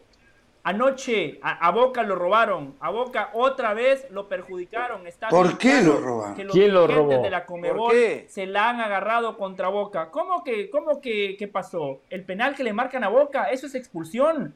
Lo de Raúl Gustavo, es increíble que el árbitro se haya tardado tres minutos revisando la jugada, porque bien lo decía Hernán, Benedetto lo ejecuta al minuto 31, la falta se produce al minuto 25 y segundos. El árbitro estuvo cerca de tres minutos revisando en el monitor para darse cuenta que eso era penal. Por favor, yo necesité una repetición, una nada más para concluir. Eso es penal. y Es que vos roja. sos un fenómeno, José. Gracias. Ricky. Es una, es una no clara necesitas agresión. nada. Es una clara agresión. Raúl Gustavo se olvida de la pelota, se desentiende de la pelota, aprovecha el viaje y le pone tremendo codazo en la boca. Por favor, Jorge, Hernán, Ricky, eso es roja al minuto 25. No. Copa Libertadores. Ah, yo, para mí, usted, usted, por suerte No usted no es árbitro, usted, usted le respira en la nuca a un jugador a otro y usted le, le muestra amarilla. O sea, lo suyo Ya es, cuando hay una cuestión importante. lo suyo es Eh, insoportable. entiendo que está bien que se cobre la falta, perfecto. Pero hay codazos y codazos. Está el codazo con el movimiento agresivo, a propósito, adrede Seguro, a hacia propósito, atrás sí. para golpear. Y está el salto y el movimiento de que eh, dentro del impulso abro los brazos para impulsarme mejor. Entiendo que existe la falta, perfecto, está bien cobrada, pero no para, no para roja, José. ¿eh? no para romper de ninguna manera. Del Valle, del Valle La le roja. bien. Con Del Valle de árbitro terminaríamos con dos por equipo. Yo sé que usted-. Les dije, un poquito un de compasión con José hoy, muchacho.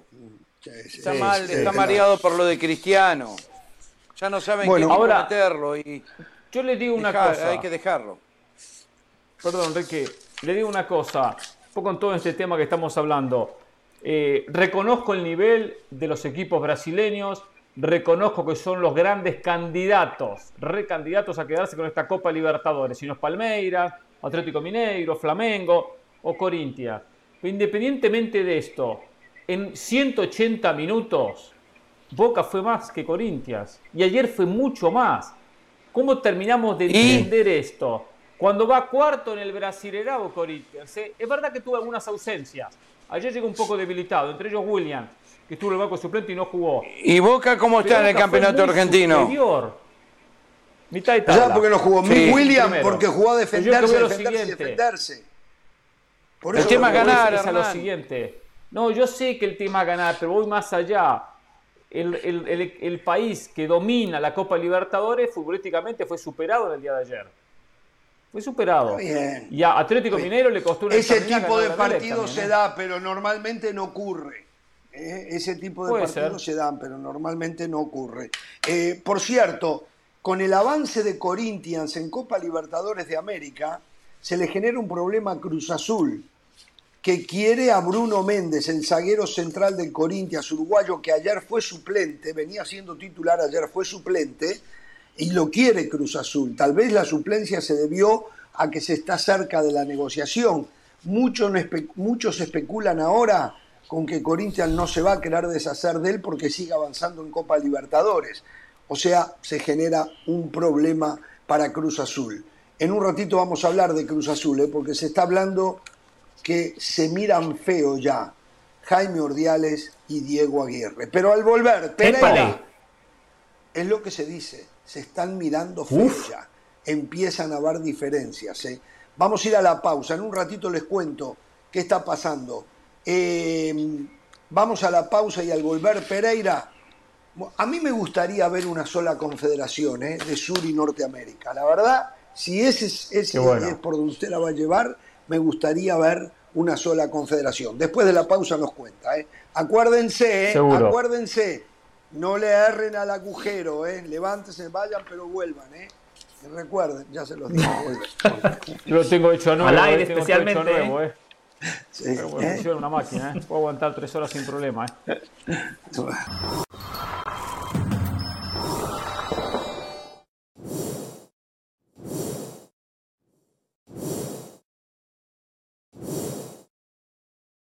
Pasión, determinación y constancia es lo que te hace campeón y mantiene tu actitud de ride or die baby. eBay Motors tiene lo que necesitas para darle mantenimiento a tu vehículo y para llegar hasta el rendimiento máximo. Desde sobrealimentadores, sistemas de sonido, tubos de escape, luces LED y más. Si buscas velocidad, potencia o estilo, lo encontrarás todo en eBay Motors. Con más de 122 millones de piezas, siempre encontrarás justo lo que buscas. Y con Guaranteed Fit de eBay, tienes la garantía de que tu pieza quede perfectamente a la primera o se te devuelve tu dinero. Porque con eBay Motors, quemas llantas y no tu dinero. Con las piezas que buscas, a los precios que quieres, tu auto se convertirá en el MVP que te dará el triunfo. eBay Motors. ebaymotors.com. Solo para artículos elegibles se aplican restricciones.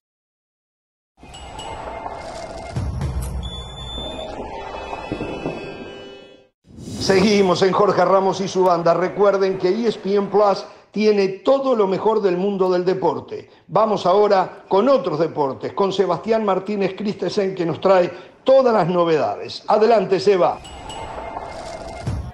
Seguimos con todos ustedes aquí en ESPN Plus en directo desde Wimbledon y qué jornada vivimos el día de hoy. Rafael Nadal no cesa de sorprendernos. Absolutamente increíble resiliencia la que muestra el mallorquín. Quizás el mejor competidor en la historia del tenis y les prometo que no estoy exagerando. Hoy en el partido ante Taylor Fritz esencialmente sentía una molestia abdominal que lo viene acarreando, eh, por cierto, desde el comienzo del torneo. Pero vio la banca con preocupación se fue al vestuario siendo atendido por el médico no una vez, sino en dos ocasiones. Tuvo que alterar la manera en la cual sacaba y a la postre termina sacando el partido en 4 horas y 21 minutos. Su banco le pedía que se retire, que no fuerce la acción.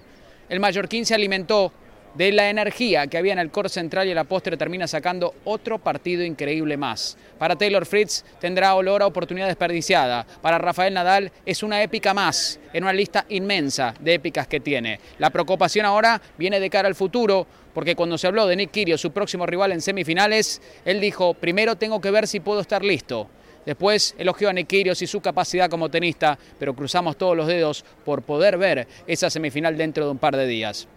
Como decíamos de antemano, Nick será su rival, un que tuvo un partido muy sobrio y le puso fin al sueño latinoamericano Cristian Garín jugó un fantástico torneo aquí en Wimbledon, primer chileno del 2005 cuando lo lograra Fernando González en llegar a los cuartos de final aquí en el All England Club, pero la postre Nikirio fue mucho más y jugó mejor los puntos importantes. Garín nos contaba después del partido, pensé que me abriría la puerta, que me daría un par de oportunidades, sin embargo no fue el caso. Garín apenas concretó una de nueve oportunidades de quiebre y allí estuvo la diferencia. Pequeños detalles que hacen grandes diferencias. Se despide Cristian Garín, insisto, con la cabeza en alto de aquí de Inglaterra y Nick ahora espera esperamos, por Rafael Nadal. También definida la segunda semifinal en el cuadro femenino, Simona Halep luce como una candidata al título y genuina, ¿eh? porque no solo ya fue campeona aquí en esta misma sede, sino que hoy despachó a Amanda Nisimova. Sufrió un poquitito al final, pero ha lucido realmente sólida en las últimas dos rondas ante Paula Badosa y ahora ante Anisimova. Y estará enfrentando en la semifinal a Elena Rybakina, la jugadora casaca que hoy terminó venciendo de manera, yo diría, dubitativa porque perdió su único set del torneo, pero la realidad es que a la postre terminó sirviendo mejor, levantó la cabeza y pudo vencer en tres parciales a Tom Janovic, que también hizo un gran torneo. Las semifinales femeninas entonces el día de mañana están definidas aquí en Wimbledon. Ons Jabor estará enfrentando a Tatiana María, mientras que Simona Halep hará lo propio ante Elena Rybakina. Ahora rezamos con ustedes a Jorge Ramos y su banda.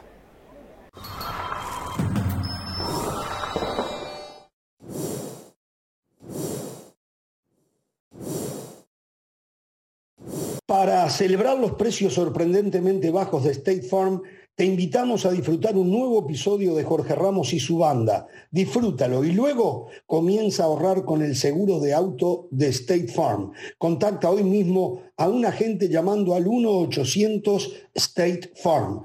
Como un buen vecino, State Farm está ahí.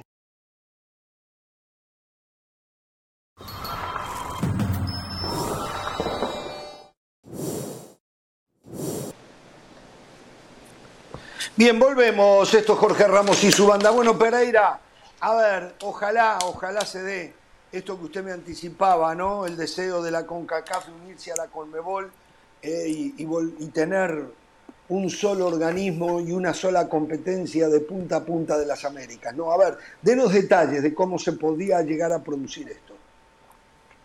A ver, voy por parte, voy desde el comienzo. Hoy estuve hablando con gente de algunas federaciones donde me dieron información, información importante de lo que va a acontecer el próximo martes. El martes hay una asamblea de CONCACAF donde van a participar todos los miembros y una asamblea que se hace casualmente de manera virtual, no de manera presencial, sino de manera virtual, que comúnmente dura 45 minutos. Dicha asamblea se van a hablar de los estados financieros del 2021 el dinero que ingresó, el dinero que salió, ya un año por supuesto que ya mm. cerró, pero se van a presentar todos los balances de dicho año.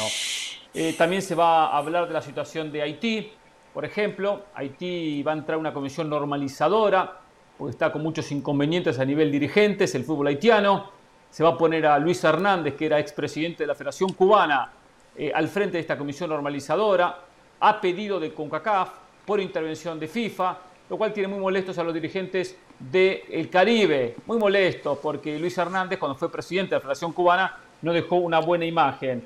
Oliet Rodríguez, el actual presidente, está dejando, por lo menos en lo deportivo, muchos mejores resultados que los que logró Luis Hernández. Por lo tanto, ¿puedo hacer una pregunta? Sí, usted pregunte lo que quiera, tengo respuesta para todo, sí. Sí, sí, eh, sobre lo primero que mencionó que me pareció sumamente interesante, La Plata. Eh, la CONCACAF va a hacer público ese reporte, Hernán, de cuánto ingresó, cuánto se gastó, cómo se repartió el dinero. No, no va a ser público, seguramente no va a ser público. No, no, no, no.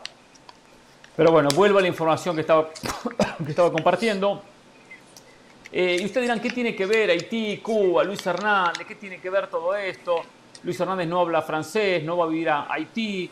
Eh, Eso esta comisión normalizadora. ¿Qué tiene que ver? Dicen ustedes. Tiene mucho que ver, tiene mucho que ver. Hay cuestión de pensar, analizar y escuchar.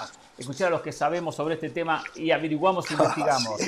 Hay molestias en el Caribe, hay molestias en el Caribe por la presencia de este Luis Hernández. Hay molestias en Centroamérica por lo que fue el torneo de la Sub-23.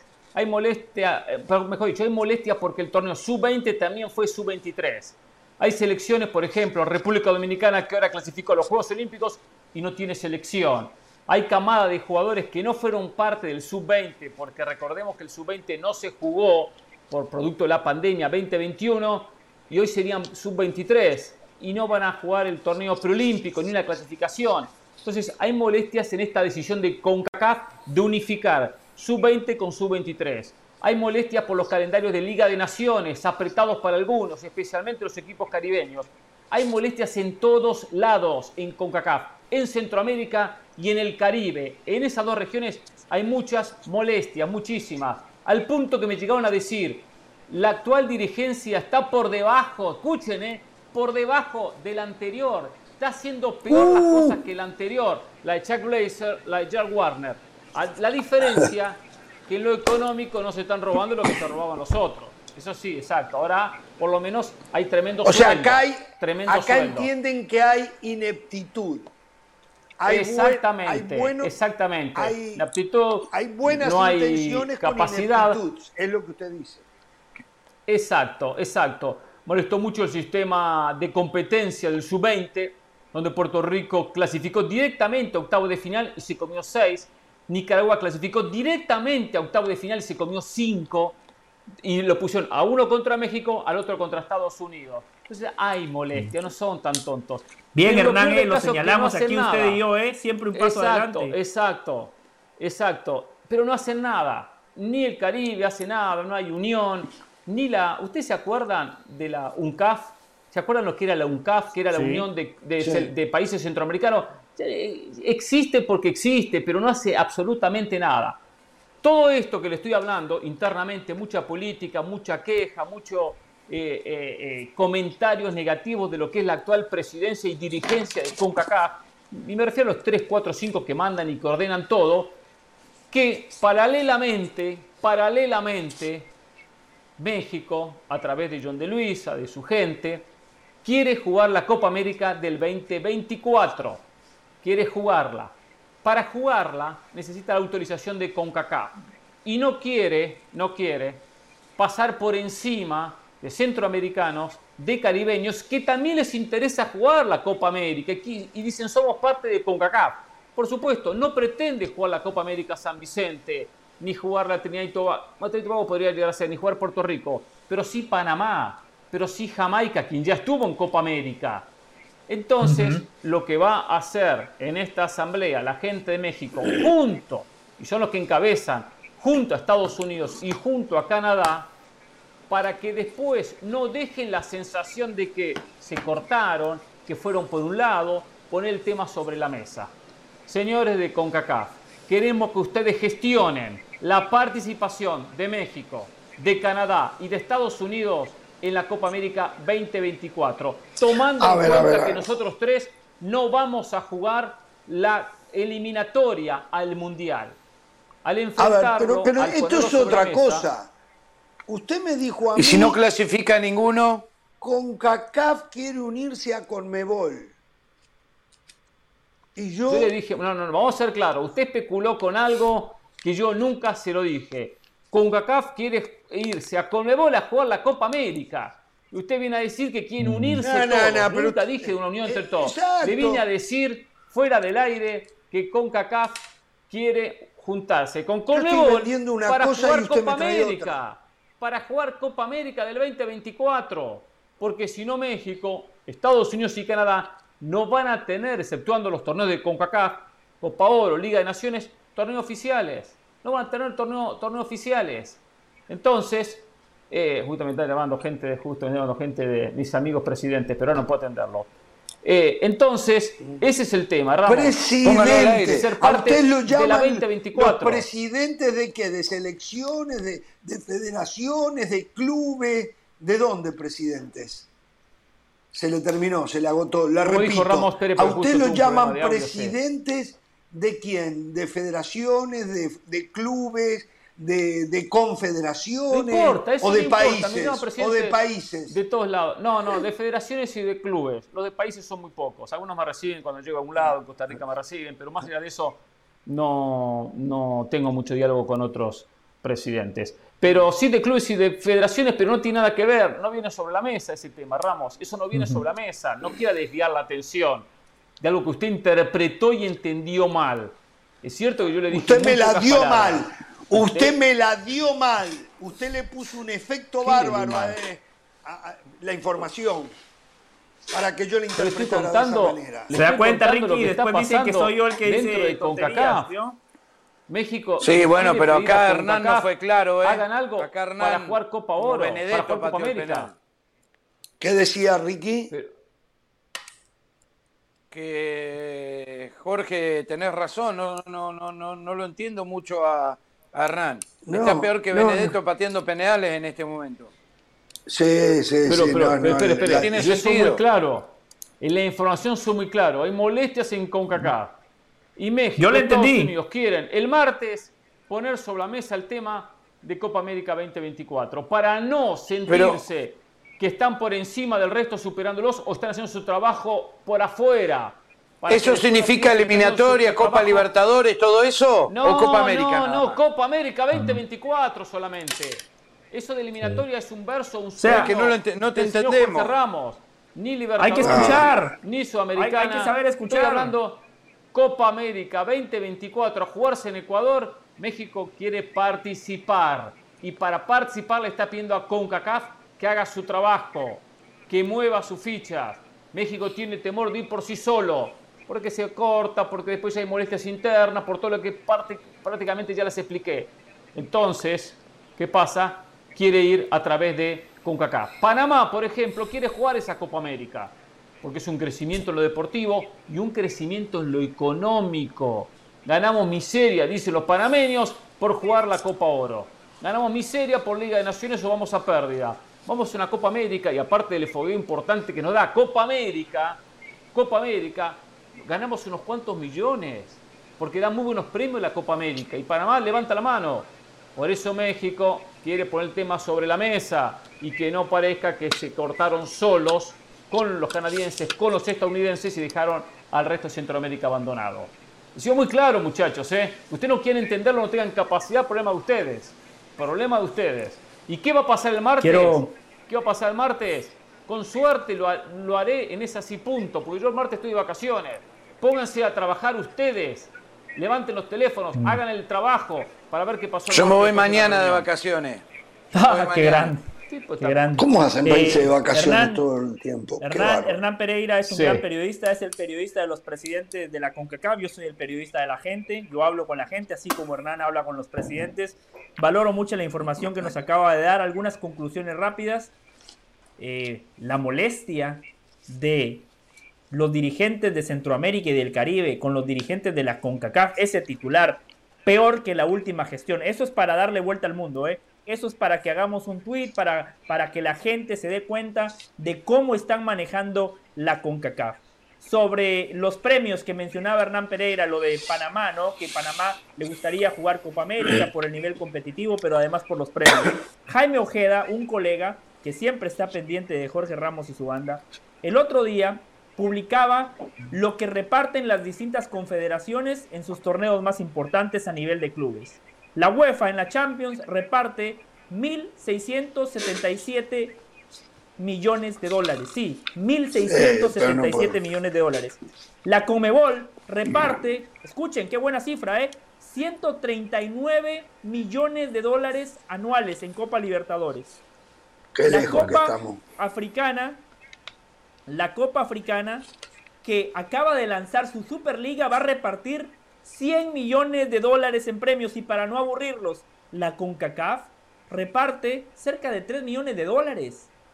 ¿Se dan 3 millones cuenta? nada más. ¿Se dan cuenta? Por eso Por eso yo le preguntaba a Hernán si van a hacer público el reporte, porque eso es clave. El aficionado del fútbol Claro. necesita saber cuánto dinero se genera, cuánto se gasta y lo que sobra, cómo se invierte. ¿En qué proyecto se invierte la plata del fútbol? Y seguramente, Hernán, los únicos que están contentos con la actual dirigencia de la CONCACAF son los canadienses, ¿no? A ellos les vino de perlas cómo cambiaron el formato Total, to- eliminatorio total. para el Mundial de Qatar. Igual le digo algo, Ramos. eh, le voy a decir algo. sí. Y- pero se va a jugar No en se- Ecuador esa Copa América, ¿no? Le Se va a jugar Ecuador. en Ecuador. No se Buena ilusione pregunta. con que se va a jugar en Estados Unidos. La gente de CONCACAF quizás intente, John de Luisa, y presionar con Infantino, buscar que la Copa América no se juegue en Ecuador y se Pero ¿sabe qué? No, no, Unidos. no, no. No, le veo no, posibilidades. No, mastique vidrio. Pereira, no mastique vidrio, Pereira, no mastique vidrio. Le va a hacer mal. ¿En qué se- Se va a jugar en Estados Yo no Unidos. mastico vidrio. ¿Sabe por qué? Porque los sudamericanos también van a querer venir acá para ganar más plata de la plata que se puedan llevar de una Copa América en Ecuador. Olvídese, en el 24 esa Copa América se juega en Estados Unidos. Eso O sea que ese es el famoso torneo que John de Luisa dijo que. Infantino iba a organizar para ellos. No, no, no, eh, mire, seguramente, me recuerdo, John de Luisa dijo eso. Ahí está, Pereira, ahí está, ahí está. ¿Y sabe la excusa que No, van a usar? no, no. Lo Usted está utilizan peor que John de prueba para el Mundial del 26. Se juega en Estados. Unidos. Olvídese, Ecuador, que siga esperando cuatro años más para organizar su Copa América. Olvídese. Le voy a decir esto. Estados Unidos. Le voy a decir lo siguiente. Puede que en el número final haya una pequeña ganancia superior jugando en Estados Unidos. Pequeña. Pero, ¿por, por qué le digo pequeña? ¿Sabe por qué?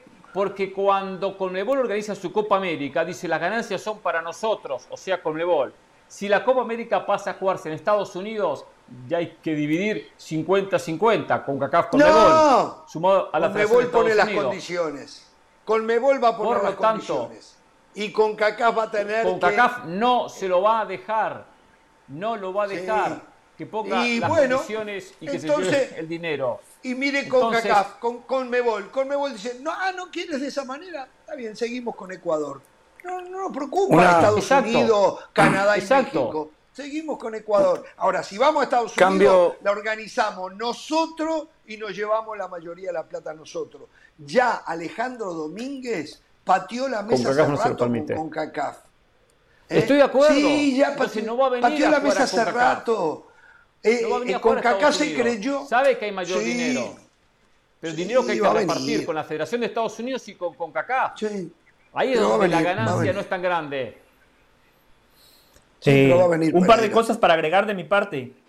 Estados Sí. Unidos, cómo sigue acaparando cosas, ¿no? Si se da lo que, lo que dice Jorge, imagínense. Copa Oro 2023. El Final Four de la CONCACAF 2023 también aquí en Estados Unidos.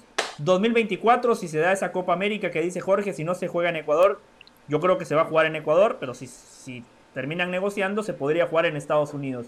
2025, otra Copa Oro y otro Final Four de la CONCACAF. 2026, Mundial eh, de Fútbol. Entonces, cuando todos los torneos se terminan realizando en Estados Unidos, por eso es que Centroamérica y el Caribe no pueden mejorar su infraestructura, porque cuando usted tiene la oportunidad Claro. de albergar un magno evento, usted mejora sus bases, como le pasó a Venezuela, como le pasó a la propia Argentina, como le pasó al centenario de, de- de Uruguay, que ahora A Brasil. la Copa, la final de la Copa Sudamericana, lo que le pasó a Brasil. Entonces, albergar ese tipo de torneos te deja un legado. Y, Hernán, así como siempre le pegamos a México, aquí hay, hay que elogiar a John de Luisa, porque están buscando la manera, la vía de regresar a Copa América. Eso me parece que hay que aplaudirlo. Sí. Y me parece muy inteligente que vayan en bloque, que, que se apoyen en la CONCACAF, porque después ellos escudan y dicen, no, lo que pasa es que ese es un tema de la CONCACAF. Sí, lo es, pero usted de manera activa se tiene que involucrar, usted tiene que negociar, tiene que buscar alternativas, vías, tiene que hacer el trabajo de lobby, hablar con los dirigentes de la Comebol, porque bien lo decían ustedes, hoy la Comebol tiene la sartén por el mango, hoy la Comebol Está repartiendo más dinero que nunca. Hoy la Copa América sigue más vigente que nunca. Entonces son los equipos de la CONCACAF que tienen que aceptar las condiciones que presente la Comebol. Pero desde lo deportivo yo aplaudo a John de Luisa. Es algo que se tiene que hacer y qué bueno que lo han entendido.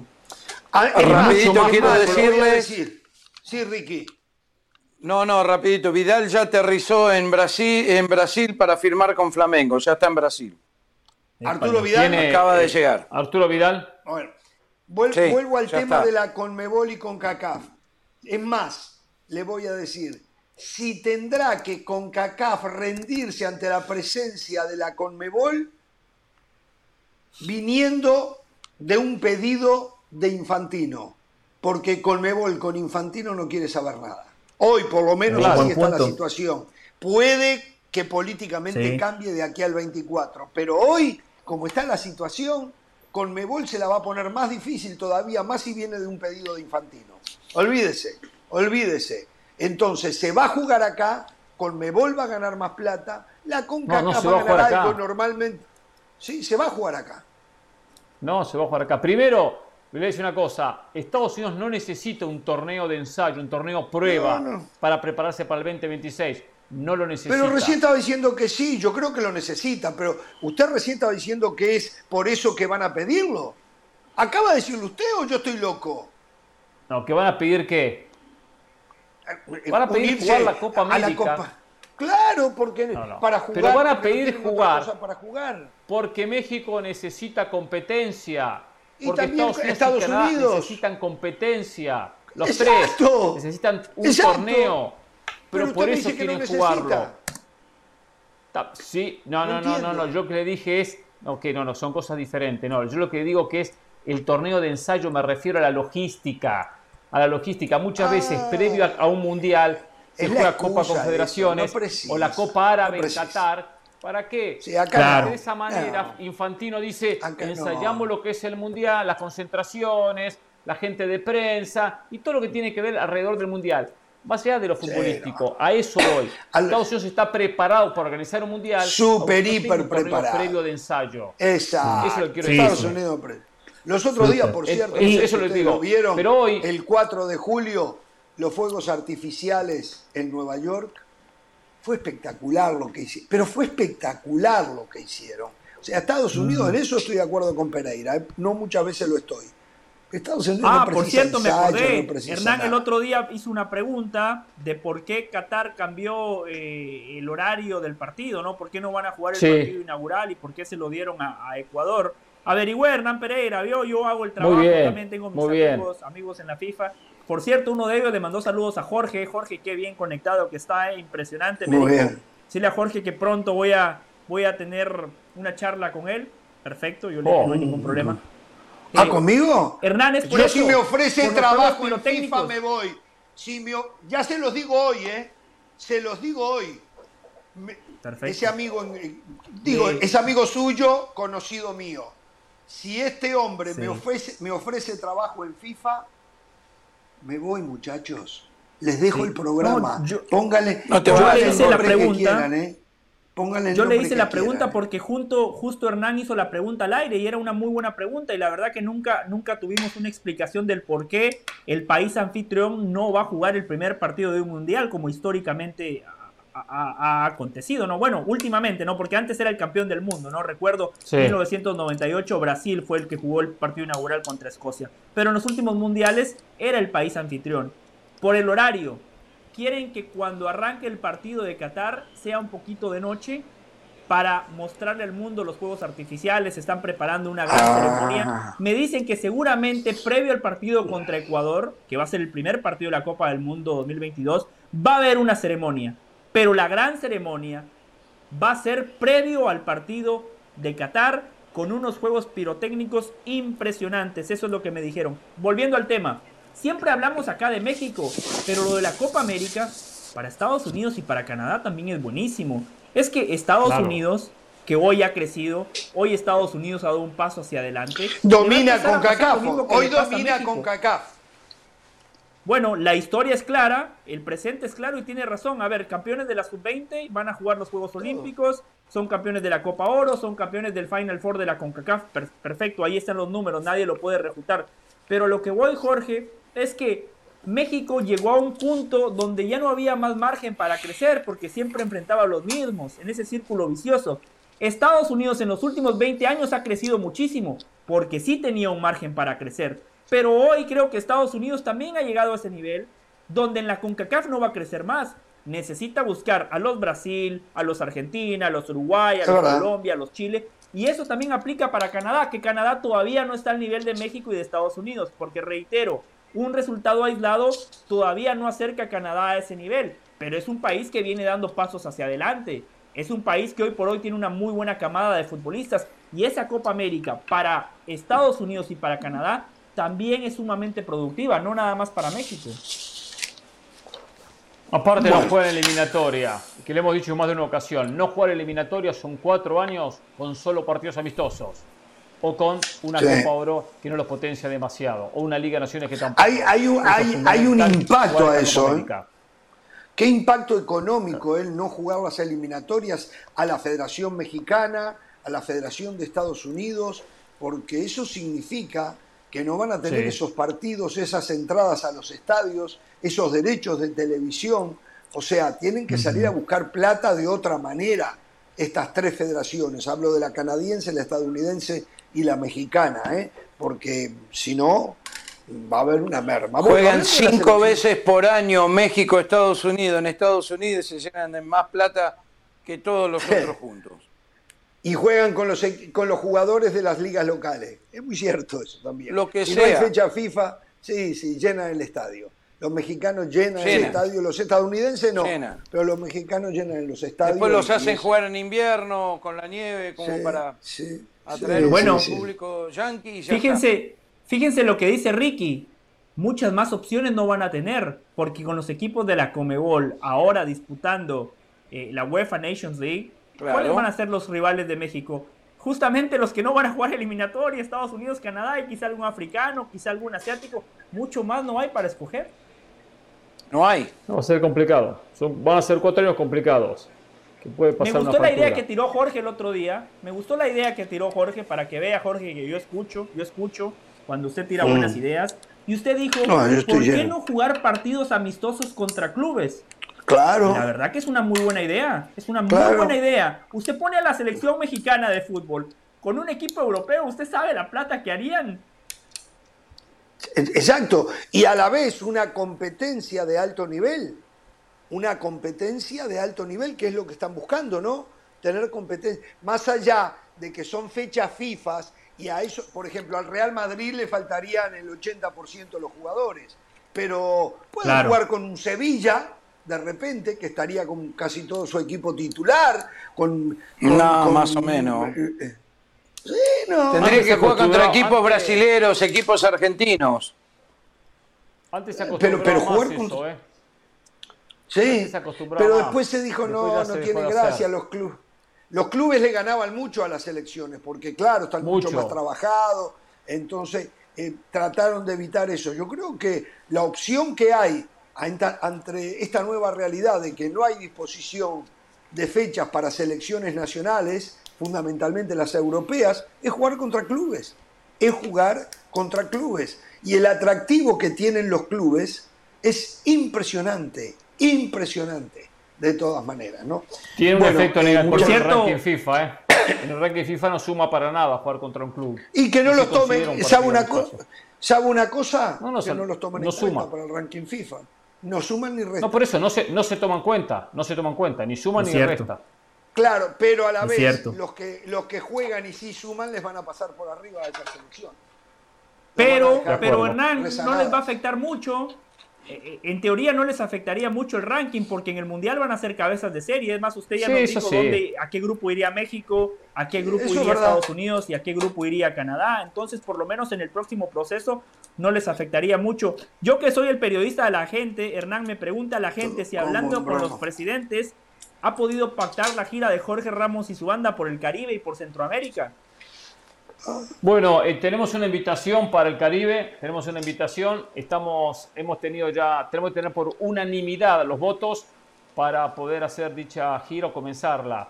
eh, en el Caribe. Que la legislación Eh, del país tiene que determinar los No, legisladores. no, no, no, el los país ya nos dio, no, no, no, no, el país ya nos dio el voto a favor, es una cuestión interna, es una cuestión interna donde necesitamos el último empujón. Primero tiene que haber unanimidad los talentos que, que- que quieran viajar y abordar y, y llevar a cabo dicha gira, donde tendría algunos beneficios extras.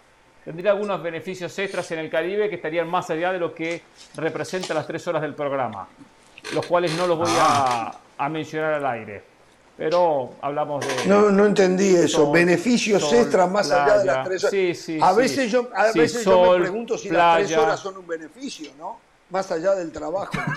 Digo para la gente, para la gente, beneficio al aire para la Ah, gente. para la gente. Esto sería, para la gente. Esto sería, no, o sea, la gente tiene un programa de tres horas. Nosotros tendríamos un- una recompensa extra. Una recompensa Ah. extra por, por- por viajar que Ah. estaría dentro de, dentro de las posibilidades de disfrutar del Caribe, del sol, de la playa, del mar. algunas Yo voy, no, no, pero yo, yo, voy- yo voy a, yo tengo otra propuesta, yo tengo otra propuesta. En lugar, por lo menos ahora, pero en algún momento vamos a ir al Caribe, no tengo problema. Pero ahora, en lugar de que nos lleven al Caribe, yo propongo que lleven a todo Jorge Ramos y su banda al Mundial. Que lleven a todo Jorge Ramos y su banda al Mundial. La plata De que se van a gastar en el Caribe, que nos lleven a todos al Mundial. Eso es. Bueno, hay una diferencia, pero bueno, está bien. Ah, y que a mí me lleven, y que a mí me lleven a Austria a ver Uruguay, Qatar y Uruguay, Irán en septiembre, ¿eh? como otros van a Londres a ver Argentina con Italia. Bueno, como Lindo palo te tiraron, Phoenix, ¿eh? Otro van a Phoenix a ver a Uruguay contra Estados Unidos y Uruguay contra Bueno, México. es donde se O sea, juega, ¿en es donde estamos? se juega, ¿En qué estamos? es donde se juega. bueno, Tengo ganas de comer una buena una milanesa, finalísima. quiero ir a Austria.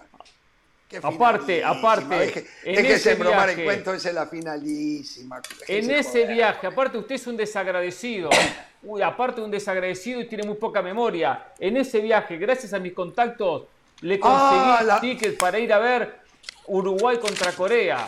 Usted tiene, tiene boletos para que vayamos a ese partido. No sé si vamos a estar en el Mundial, pero por lo menos lo, lo puede ver. Si no, en el sillón de su casa. Y- Y, pone el ticket al lado. Y la carta, y la carta del hombre de FIFA acá. ¿eh? Y la Está carta bien. del Muy Estoy bien. gestionando- Por cierto, Ya te- y, y he avanzado muchísimo para conseguirle boletos para el partido Uruguay-Gana. Eh, prácticamente los tengo. Se me ha complicado el partido Uf. contra Portugal porque me quedé dormido. Pero bueno, voy a hablar con Cristiano que ¿Sí? consigo un par. Sí. José lo llama Cristiano. José yo lo le llamo Cristiano. Hablando de giras, Jorge, hablando de giras, Sí. recuerden, Jorge Ramos y su banda On the Road, 21 y 22 de julio, emitiendo Jorge Ramos y su banda desde Las Vegas, previo al No, no, Madrid-Barcelona. ahorremos esa plata para ir al mundial. Ahorremos No, esa hay que ir a plata Las que Vegas. vayamos al mundial. No, no, no, no, no, no. Ahorremos esa plata y, lo y vamos al mundial con toda, con todo Jorge Ramos y su banda. Toda la plata que se. Yo propongo no un gasto más para que todos vayamos al mundial. No un gasto más para que todos vayamos al Estoy de mundial. acuerdo. Es mi propuesta. Es mi propuesta. Estoy de acuerdo. Toda esa plata Sí, se sí. ahorra. Yo quiero ir a Vegas. Ah, sí, Buscarlo pero Elvis. Vamos, Ricky, lo espero allá. 21 y 22 estaremos con Carolina de las Alas en Las Vegas. No, Termina perfecto. Madrid-Barcelona. Agarramos Perfecto. el auto, Ricky, y vamos a hacer Espere. un road trip por Eh, California. eh, eh, vamos a terminar espere, en San por Francisco. supuesto. 25, Ah, ah, 26 y 27. No, se van de joda. entonces. Jorge Ramos No, y su no, banda no, no, desde no, San Francisco. No, no, no, no, déjese bromar. A ver, pero es lo que hablábamos hoy, jugar contra equipos, las selecciones nacionales de Estados Unidos, México y, y- y Canadá. Ustedes, no hay un boleto para el clásico en Las Vegas. Y según me dijeron, no me consta, el boleto más barato, 500 dólares. O sea, la Sí. gente está literalmente loca. Se juega por nada, es un circo, te cambian todos los jugadores para el segundo tiempo. Eh, pero es Real Madrid-Barcelona. No se puede creer. No puede ¿Cuándo lo van a ver? Ricky. Es la gran Por oportunidad. 500 Estos- dólares. No deja de... Exacto. Pero si 500 ustedes no lo barato. Si es verdad, reitero, a mí no me consta, pero me dijeron que el precio más barato era 500 dólares, 500 y algo de dólares. Y la gente paga para ver al Barcelona, Real Madrid, esa plata. Eso no vale ni siquiera por el campeonato, ni por la Champions. Y sí. Ese, No, no, un. Real Madrid-Barcelona de Champions no costaría esa plata. No, Mire, no, no, no. aquí tengo yo, aquí tengo yo lo que me mandó eh, Enrique Romero, un amigo de la banda que está siempre en sintonía. Le mando un abrazo, siempre hablamos Saluda, bien de Enrique. todos ustedes. Eh, él estaba tratando de comprar tickets para, para el partido y me mandó el screenshot. Esto, eh, esto es en serio. Aquí está el screenshot de Enrique. Está bien. ¿Y si- qué dice? No, no se Dice- puede ver, pero no importa, dígalo usted. El, el nivel 400, Jorge, nivel 400, fila 442, fila 8, dos tickets, cada uno 541 dólares. Eso fue cuando salieron. Después la demanda fue tan alta que hubo gente que compró boletos, boletos, eh, en la última bandeja, gastándose hasta 900 dólares por Qué boleto. bárbaro. Qué bárbaro. Increíble. Increíble. Yo Le digo más. le sugeriría a mi amigo Florentino Pérez y a Joan Laporta que muden al equipo para Estados Unidos. Que lo muden, que jueguen la liga acá. La plata que ganarían con la clientela. Impresionante. No, no, no. Ah, No, o que parte de la no. liga se juegue acá. Que parte de la liga, como en su momento no, lo no, propuso no, no, no. el propio Javier Tebas. Jugar la Sí, liga sí. en los Estados Unidos, por lo menos algún partido. No, algunos no, Bueno, no, pero no, eh. Real Madrid y Barcelona son muy populares en todo el mundo y acá No, es obvio no, que ya lo sé. están viendo Si lo y sabremos, lo siguen si y lo les sabremos. gusta. Ahora, y es la única. entiendo que ¿Cuánto te sale ir a Barcelona- ver un Real Madrid Barcelona España con el pasaje, con todo? bueno, pero yo, 500 te digo una cosa. Está bien, con pasaje y todo, perfecto. Prefiero irme un fin de semana a Madrid, pagar un pasaje, eh, gastarme los 900 mil dólares o de repente un poquito más, pasear por Madrid todo ese fin de semana, ver un partido oficial por puntos, que era un amistoso por nada, y gastarme toda esa plata solamente por la entrada. plata. No, pero la gente no puede ir, todo el mundo no puede. Usted es un privilegiado. Usted puede hacer lo que quiera. Usted Yo prefiero tarjeta, pagar esa pa, plata pim, por pum, Bad Bunny que por un Real Madrid-Barcelona. Amistoso. Mire lo que le digo, pago Pero por Bad. Bunny. A ver, a ver, a ver, a ver. Dígame, dígame una canción de Bad Bunny, le creo. Dígame una. No, ni la sé. No, no, ni la, no, ni la No, sé. no, no cante, que va a vergüenza. Bueno, pero hablando de entradas, hablando de entradas, Sí. ayer que yo les contaba que se puso a la venta entradas para el Mundial, ya en un sistema diferente a los dos primeros, que el de ayer era el que entraba primero las compraba, siempre hay un, un límite por persona.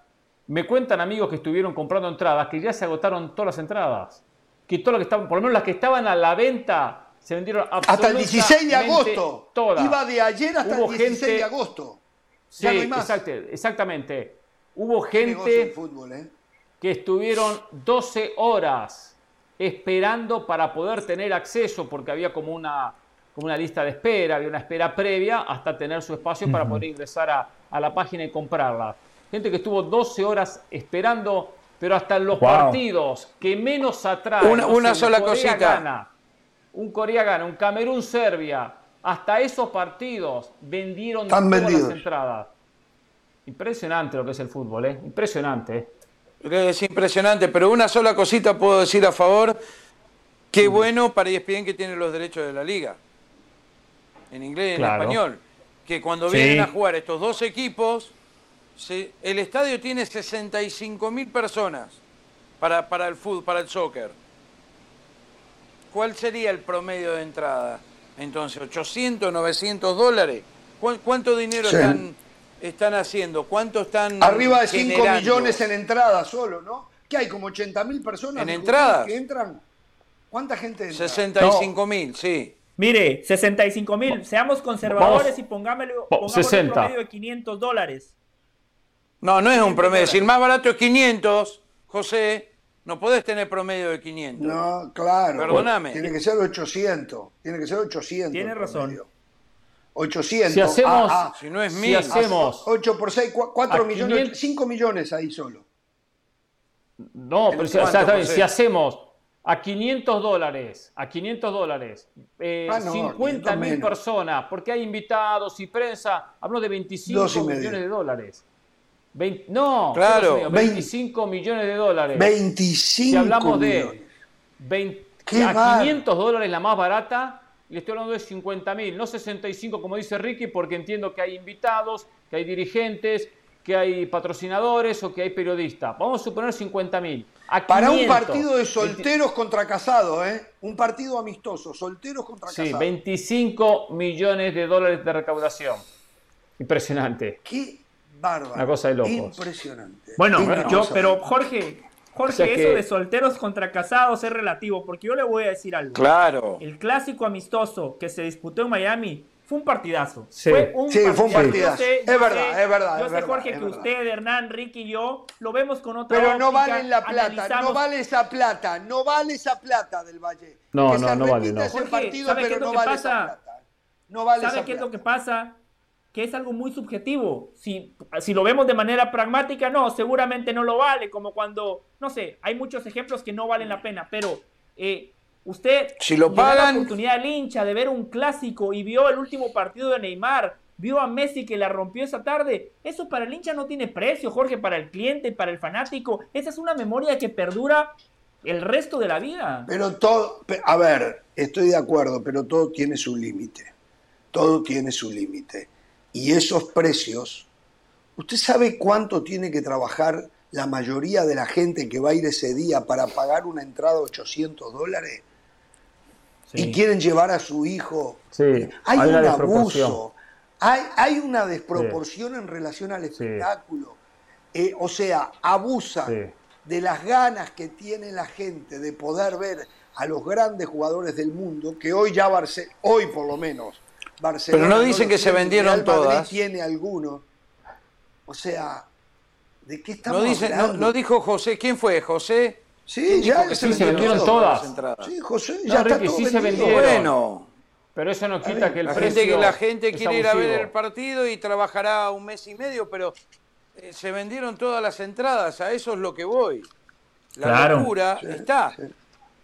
Sí. A ver, no, Carolina no de las. Salas y yo ya tenemos boleto garantizado. No, yo voy a pelear para que esa plata la 21 y guardemos 22 de abril para, ir, para que usted también vaya al mundial. Esa plata la tenemos que guardar para ir al mundial. No, no, no, va- lo voy a bajar a usted.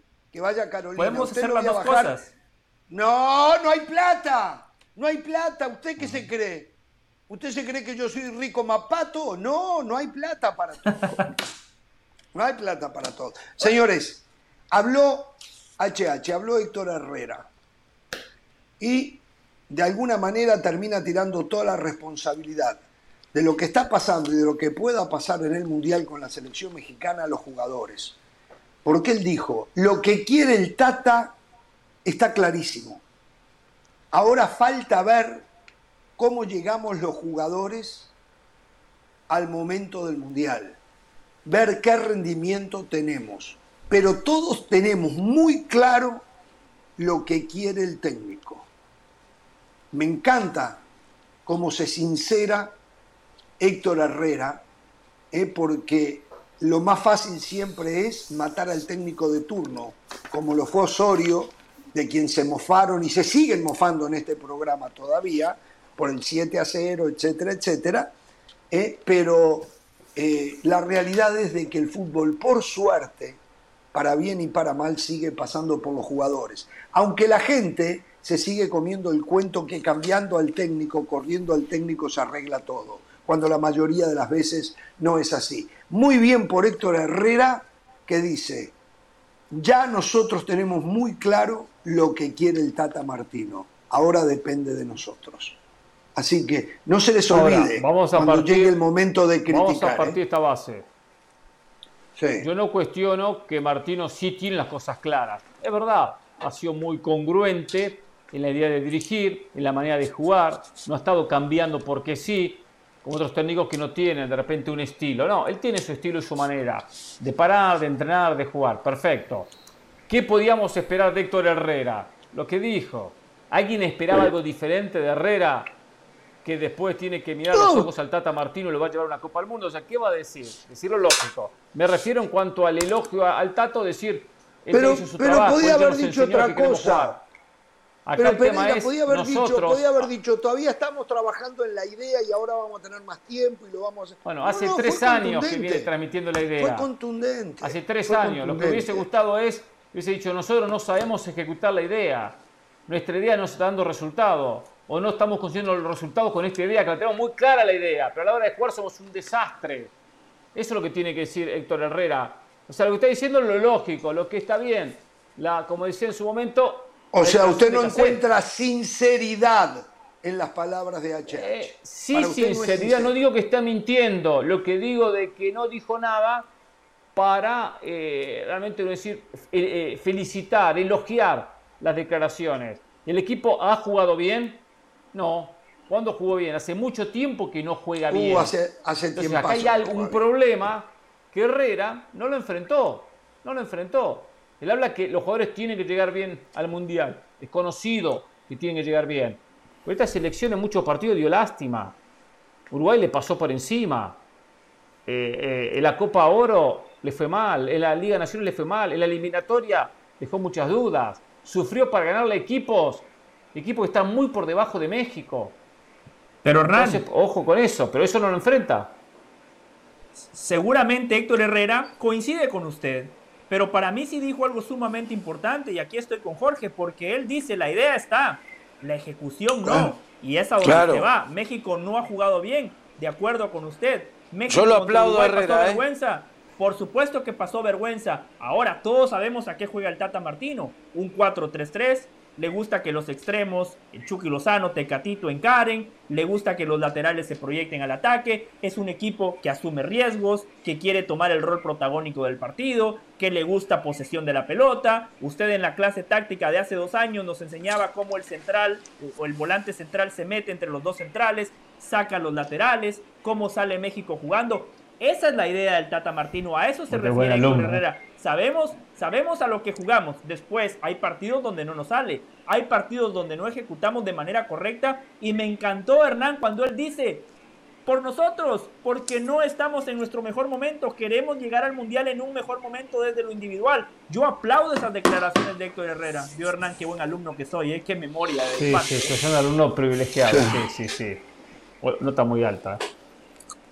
Es para aplaudirlo, Herrera, ¿eh? porque como dijo Jorge, podría haber dicho cualquier cosa. No se puso el cassette por primera vez. No, sí se lo puso, Enrique. Él a los jugadores. No, yo creo que no. Yo creo que, que- que le sacaba mucha presión al técnico y que dice la verdad, que llegó un momento en que el jugador mexicano tiene que levantar el nivel eh, y, y- y- y- y tiene que mejorar en todo aspecto. Esto no puede ser solo el técnico. A mí, No, a mí no. me encantó lo que dijo. ¿Qué quiere que le diga? Está, Sí. está clari- a ver, está clarísimo a esta altura que no hay jugadores que fuera de la selección que pudiesen llegar y hacer la diferencia. No los tiene México. Por lo tanto, están No los, los que tiene. tienen que estar. Están los que tienen que estar. Uno de los capitanes entiende que la idea en la concepción de lo que quiere ya está. La tienen clara. Sí. El problema está en la ejecución. Y el Tata no es el que entra a la cancha a patear la pelota. Son ellos. Acá, Cap- Capaz en una mesa de tres patas, lo que falta es la pata que componen los jugadores en el juego. Aquí está clarísimo, asume la responsabilidad de Héctor Herrera y la reparte con sus compañeros y no eh, señalan al técnico. Lo que pasa es que la costumbre en el que fútbol tiene es que ir a buscar otros pierde la jugadores. culpa del técnico. No, No, está bien, Pereira, pero- no le venga, no de le venga a vender a la gente quitarle- cosas que no existen. No tiene otros jugadores, Pereira. ¿Qué me a- va a a- hablar? a- ¿De al Rocha? Rocha va a Chicharito. la cara de la selección. Dale, José. Chicharito no tiene otros jugadores, Pereira. No tiene otros Yo lo que jugadores. digo que si el jugador es más, tiene un mal, problema bueno, enorme que no tiene un técnico- 9. Yo lo que digo es lo siguiente, hace tiempo que esta, esta selección da mensajes de que la cosa no viene bien, que el equipo no juega bien.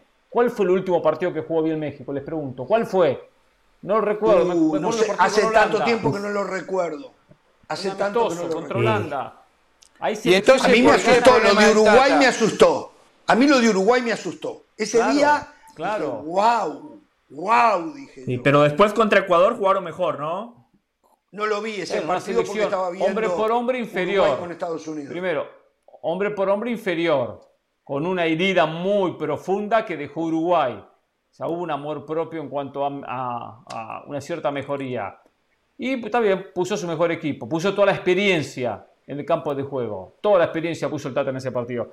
Yo lo que voy de que entiendo que le está, dijo eh, Héctor Herrera, hace cuatro años que estamos trabajando con el Tata. Si no conocemos la idea ahora, ¿qué, qué, qué van a conocer? O sea, si no conocen la idea, después de cuatro años, entonces que se dediquen a otra cosa, o que el Tata se dedique a otra cosa. Pero cuando el equipo se hundió y se se ido hundiendo, respuestas del Tata no aparecieron. Es más de lo mismo. Esta es la idea, Pero muchachos. qué ¿eh? Es respuestas, ¿eh? Qué Y no respuestas sé, usted el quiere. técnico tiene, A- el a ver, técnico bueno, tiene que encontrar no me respuestas grite, ante no me grite, no me No, grite. Bueno. porque, venimos de que no hay respuesta. El técnico tiene que inventar, tiene que tener inventiva, ver. tiene que tener variantes, A tiene que buscar la forma A de, esta de- de altura- cambiar algo. Hay que a levantar esta los altura equipos. él ya Ah, se cae, no. ya se Esta es la idea, muchachos. Jugamos mal y bueno, ya está. Ya la idea la saben. ¿Quién ¿no? fue el último en levantar el equipo? Ejecútenla. ¿Quién fue el último en levantar el equipo? Pero, pero, ¿Quién fue pero a el ver, último Hernán. técnico en levantar el equipo? Ya que decir que el Tata no lo puede levantar, que el Tata tiene que hacer Miguel Herrera cosas. los levantó. que el Tata... ¿Quién? ¿A dónde? los levantó en su momento cuando se caía a pedazo México, que se quedaba fuera del Mundial, con Bucetich, primero. Es igual, igual que lo ahora. hundió- lo hundió como... eh, ¿Cómo es? Eh, El proceso de Herrera fue diferente. El proceso de Herrera Bueno, llegó como bombero. pero me preguntó Ricky llegó como y lo levantó. Está Pero yo- yo le no quiero responder a Hernán. con el Piojo. El Piojo no hizo todo un proceso. Lo pero levantó le como respondo al señor ante Nueva Ricardo Zelanda Ortiz. y ya después llegaba al mundial. No, no, no, no, no. No hay, Con el no Chepo de la Torre no tuvo se caía a pedazos. Con Ah, el con Chepo de la sí. Torre se caía a pedazos. No, y con Ojitos Mesa también se había caído antes. Y con Pero- Bucetich, bueno, con Bucetich, Ojitos Mesa. una injusticia lo que hicieron con Bucetich. Lo de Bucetich todavía hoy no lo encuentro. Lo de Bucetich todavía hoy no lo encuentro una explicación. no, sí, pero fue bueno, un manoseo, un manoseo. fue un manoseo lo de Donde él también Bucetich. tiene su un porcentaje de culpa. Tuvo, tuvo a su grado de Bucetich, sí, culpa también, ¿eh? O sea, Hernán, ¿no estás de acuerdo con lo que dijo Herrera? Pero, Lo que digo que no es nada del otro mundo. Dijo lo que todos sabíamos, que la idea ya está. Y que A esta altura, muchacho. Eso a se esta lo dice altura Martino todos los días. el Es un copy-paste. no puede hacer, tirar todo a la basura y decir, bueno, los tres años vamos a dejarlos de lado, vamos a inventar otro estilo, otra forma de jugar al fútbol.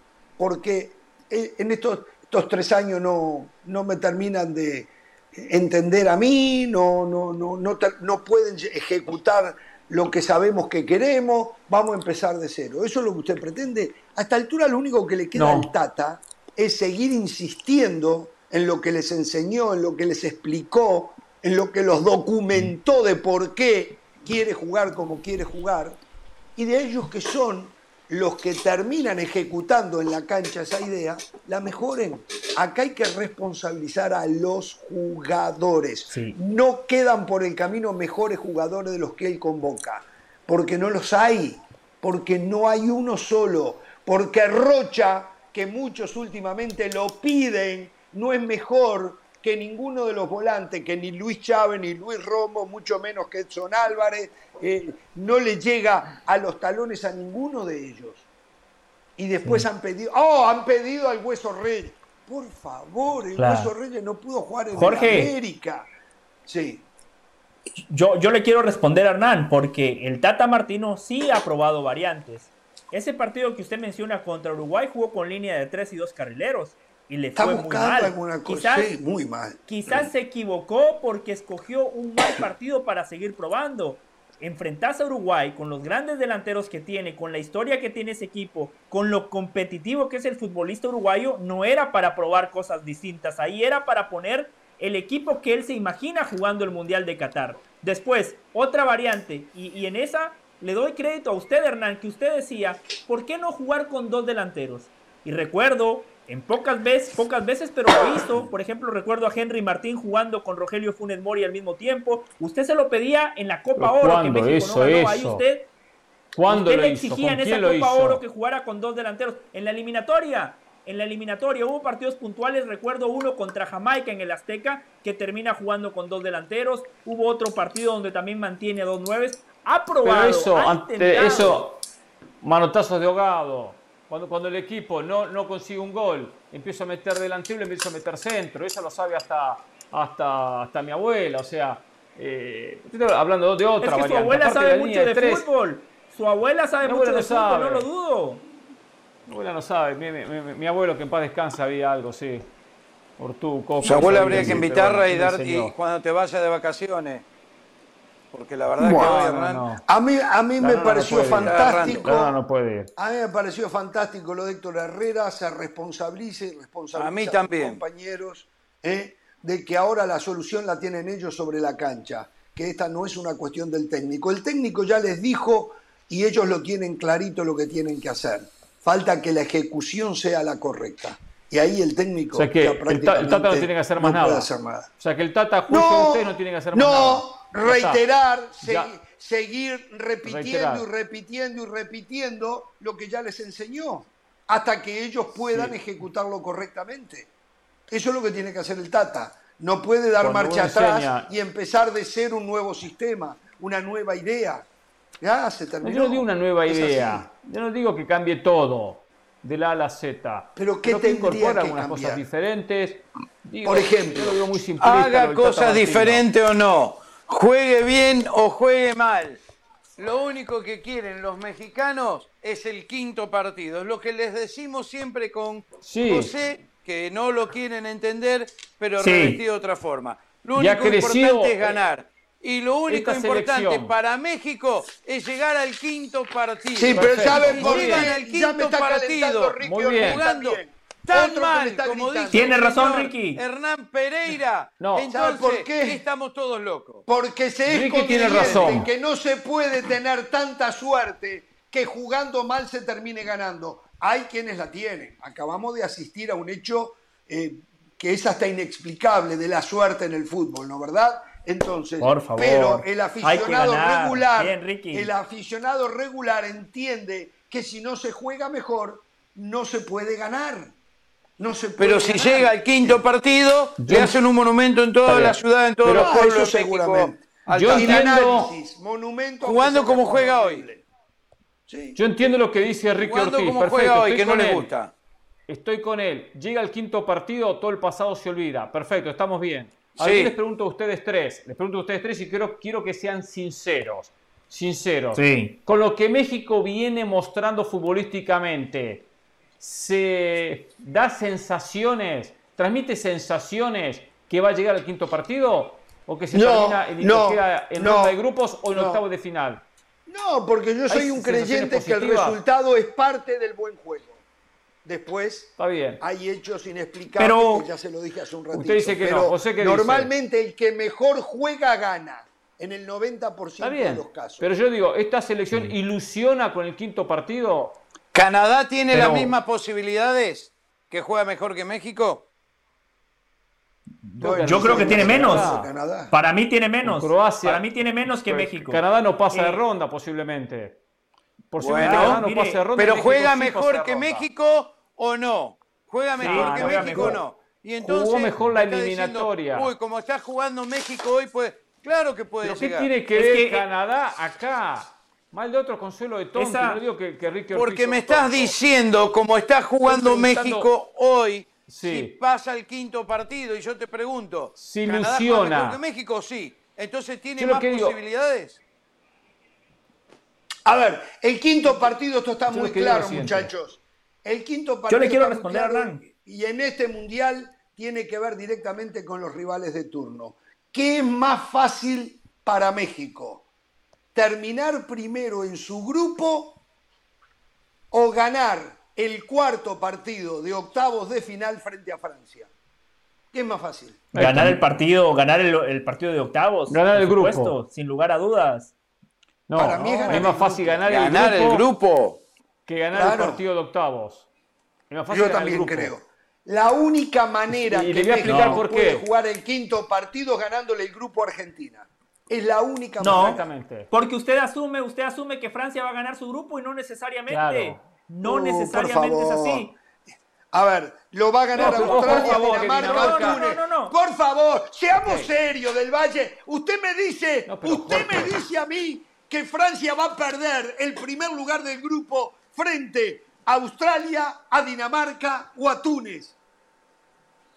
No, Sí, no, Con Dinamarca puede puede perder. Lo puede vamos a perder, ser claro que claros. lo puede Dinamarca perder. lo puede perder. Vamos a ser claros, es el candidato Francia, todos coincidimos que es el candidato, pero con Dinamarca acaba de perder Eh. como local. Puede Bueno, puede pasar lo que pasó en la Champions. Puede pasar lo que pasó en la Champions. Está bien. Puede Le voy pasar, a dar un, puede pasar. un, un El- 3% Yo lo de que digo lo siguiente. El Yo lo que digo es lo 90% siguiente. de los campeones del mundo son un desastre cuando, cuando, cuando defienden el título. Ojo, ¿eh? Sí, Sí. Muy sí, pocas es veces. verdad. Especialmente, que especialmente es en, la, en, en la historia reciente, cuando Claro. Francia llega al 2002 como campeón del mundo en fase de grupos, se, se fue. Alemania. España se fue en fase de grupos, Italia se fue en fase de grupos siendo campeón en el Alemania. 2010, eh, Alemania en el último mundial. Perdón, Hernán. sigue. No, iba a decir lo siguiente. Ante las dos opciones lógicas, vamos a la lógica, que es terminar segundo y enfrentar a Francia o terminar primero y enfrentar a Dinamarca, sigamos con la lógica, es el camino más fácil es terminar primero que ganarle a Francia. Claro. No veo a esta selección mexicana ganándole a Francia. ¿Y por qué puede terminar primero? Porque no tiene que ganarle a Argentina para terminar primero. Claro. Simplemente puede empatar claro. con Argentina. Y si por la diferencia de gol termina mejor que Argentina, puede clasificar primero con los mismos puntos que Argentina, pero por diferencia de gol termina por encima. Por eso digo, más fácil entre las dos posibilidades que nos presenta el señor Jorge Ramos, que es terminar primero en su grupo, tiene más chances que en ese eh, hipotético enfrentamiento con Francia en 90 minutos a todo o nada. Justo con Francia, a todo o nada.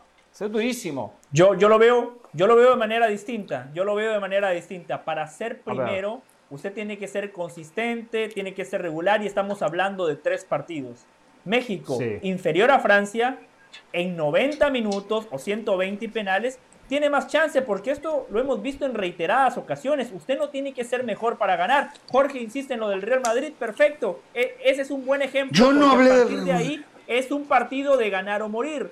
Entonces, si usted maneja bien los tiempos, si usted es canchero, si, una, si en una noche usted tiene a sus futbolistas inspirados y el futbolista mexicano, Hernán, usted lo sabe, cuando enfrente está un rival superior, México generalmente termina ofreciendo un mejor rendimiento. Por eso yo ahí Sí. le veo más chances. Yo a México no lo veo ganando su grupo. No, nadie Bueno, lo ve señores. ganando su grupo. Hablamos de las dos posibilidades. ¿Cuál tiene más chance? Seamos claros, ¿eh? Yo no lo veo ganando su El grupo. único, Pero ante los el dos único fracaso difíciles- para el Tata, el único fracaso para el Tata es no pasar el grupo. Sí, tremendo fracaso. Ah, claro. Es A ver, fracaso. es cierto. Tanto es cierto. tanto- Si. México Sí. queda por el camino con Francia, bueno, es la lógica de lo que se tiene que dar. Nadie va a poder Más de lo mismo. bueno, y pasa todos los mundiales. Eso es verdad, eso es verdad, eso es verdad. El Tata pasando el Se lo grupo, pueden criticar todo lo que quieran, pero Francia. Exacto. Bueno. Hoy Si no le tenés que apostar, ¿a decir quién le vas al a Tata, apostar? no llegaste al quinto partido, que es lo que queríamos, no sirve, te tienes que ir. Que él se va a ir, yo no creo que él vaya a renovar. ¿eh? Sí. Este, hablando de renovar, hablando de En renovar. conclusión, este, en sí. conclusión, perdón Ramos, antes de hablar de, de- de renovar, en conclusión, nos damos cuenta que esta selección mexicana de la mano del Tata es más de lo mismo. Lo de, lo de Miguel Herrera, lo de La Volpe, lo del Vasco Aguirre y lo de tantos que han pasado en su momento como Miguel Mejía Barón. Claro, la claro. Pero con más razón los Claro. comentarios de Héctor mira, Herrera. Por lo tanto, Claro. por lo tanto, nos damos cuenta que el señor Gerardo Martino no dio el salto de calidad. No las potenció No. la selección. ¿Sabe por qué no, No- dio el no salto logró de calidad? nivel Porque no se mejoró la calidad del futbolista mexicano y no se consiguió una mayor cantidad de Ah. futbolistas mexicanos seleccionables. Porque los directivos siguen jugando dos torneitos cortos, porque anularon el, de- el descenso y el ascenso, porque meten a dos en las liguillas y no les enseñan a ser competitivos, etcétera, etcétera, etcétera. Entonces, la culpa después es el técnico de turno de la selección. Acá hay lo que, lo que hay que mejorar son las condiciones para que haya mejor, mayor y mejor calidad de futbolista para una selección. Hoy, no, es más, es más, en estos últimos cuatro años, con la eliminación del descenso y el ascenso y llevar a 12 los clasificados a la liguilla, se ha empeorado la situación para la selección mexicana. No ha mejorado, ha empeorado. Hoy el pool de jugadores es inferior al que tuvo el mismo Osorio. en los cuatro años anteriores. Ento- y acá la responsabilidad es de aquellos que toman Sí. ese tipo de Bueno. decisiones. Prueba Está de ello, esto. prueba de ello, Sí. prueba de ello, Jorge, de lo que usted comenta es que cuando analizamos la columna vertebral siguen siendo los mismos que con Osorio, Exacto. solo que más viejos.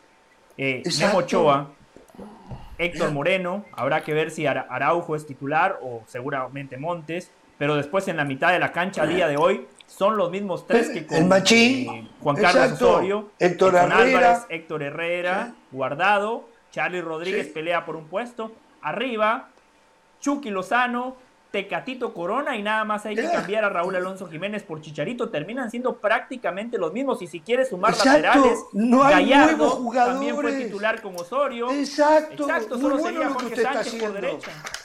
No hay nuevos jugadores, muchachos.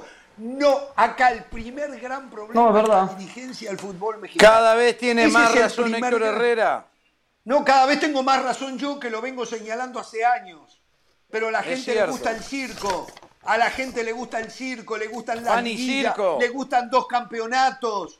Es circo, circo y circo. Y después reclaman a la selección. Lo que acaba de decir del Valle, bien del Valle, lo aplaudo, acuérdese. Cuando, cuando hizo, Jorge. cuando hizo el posible Por eso la gente paga por verlo, José, dos- por escucharlo. Claro. con dos o tres jugadores diferentes, lo mismo que tenía Osorio. Con dos Jorge, tres jugadores. y le voy a decir una cosa. Sí, le voy a decir una cosa.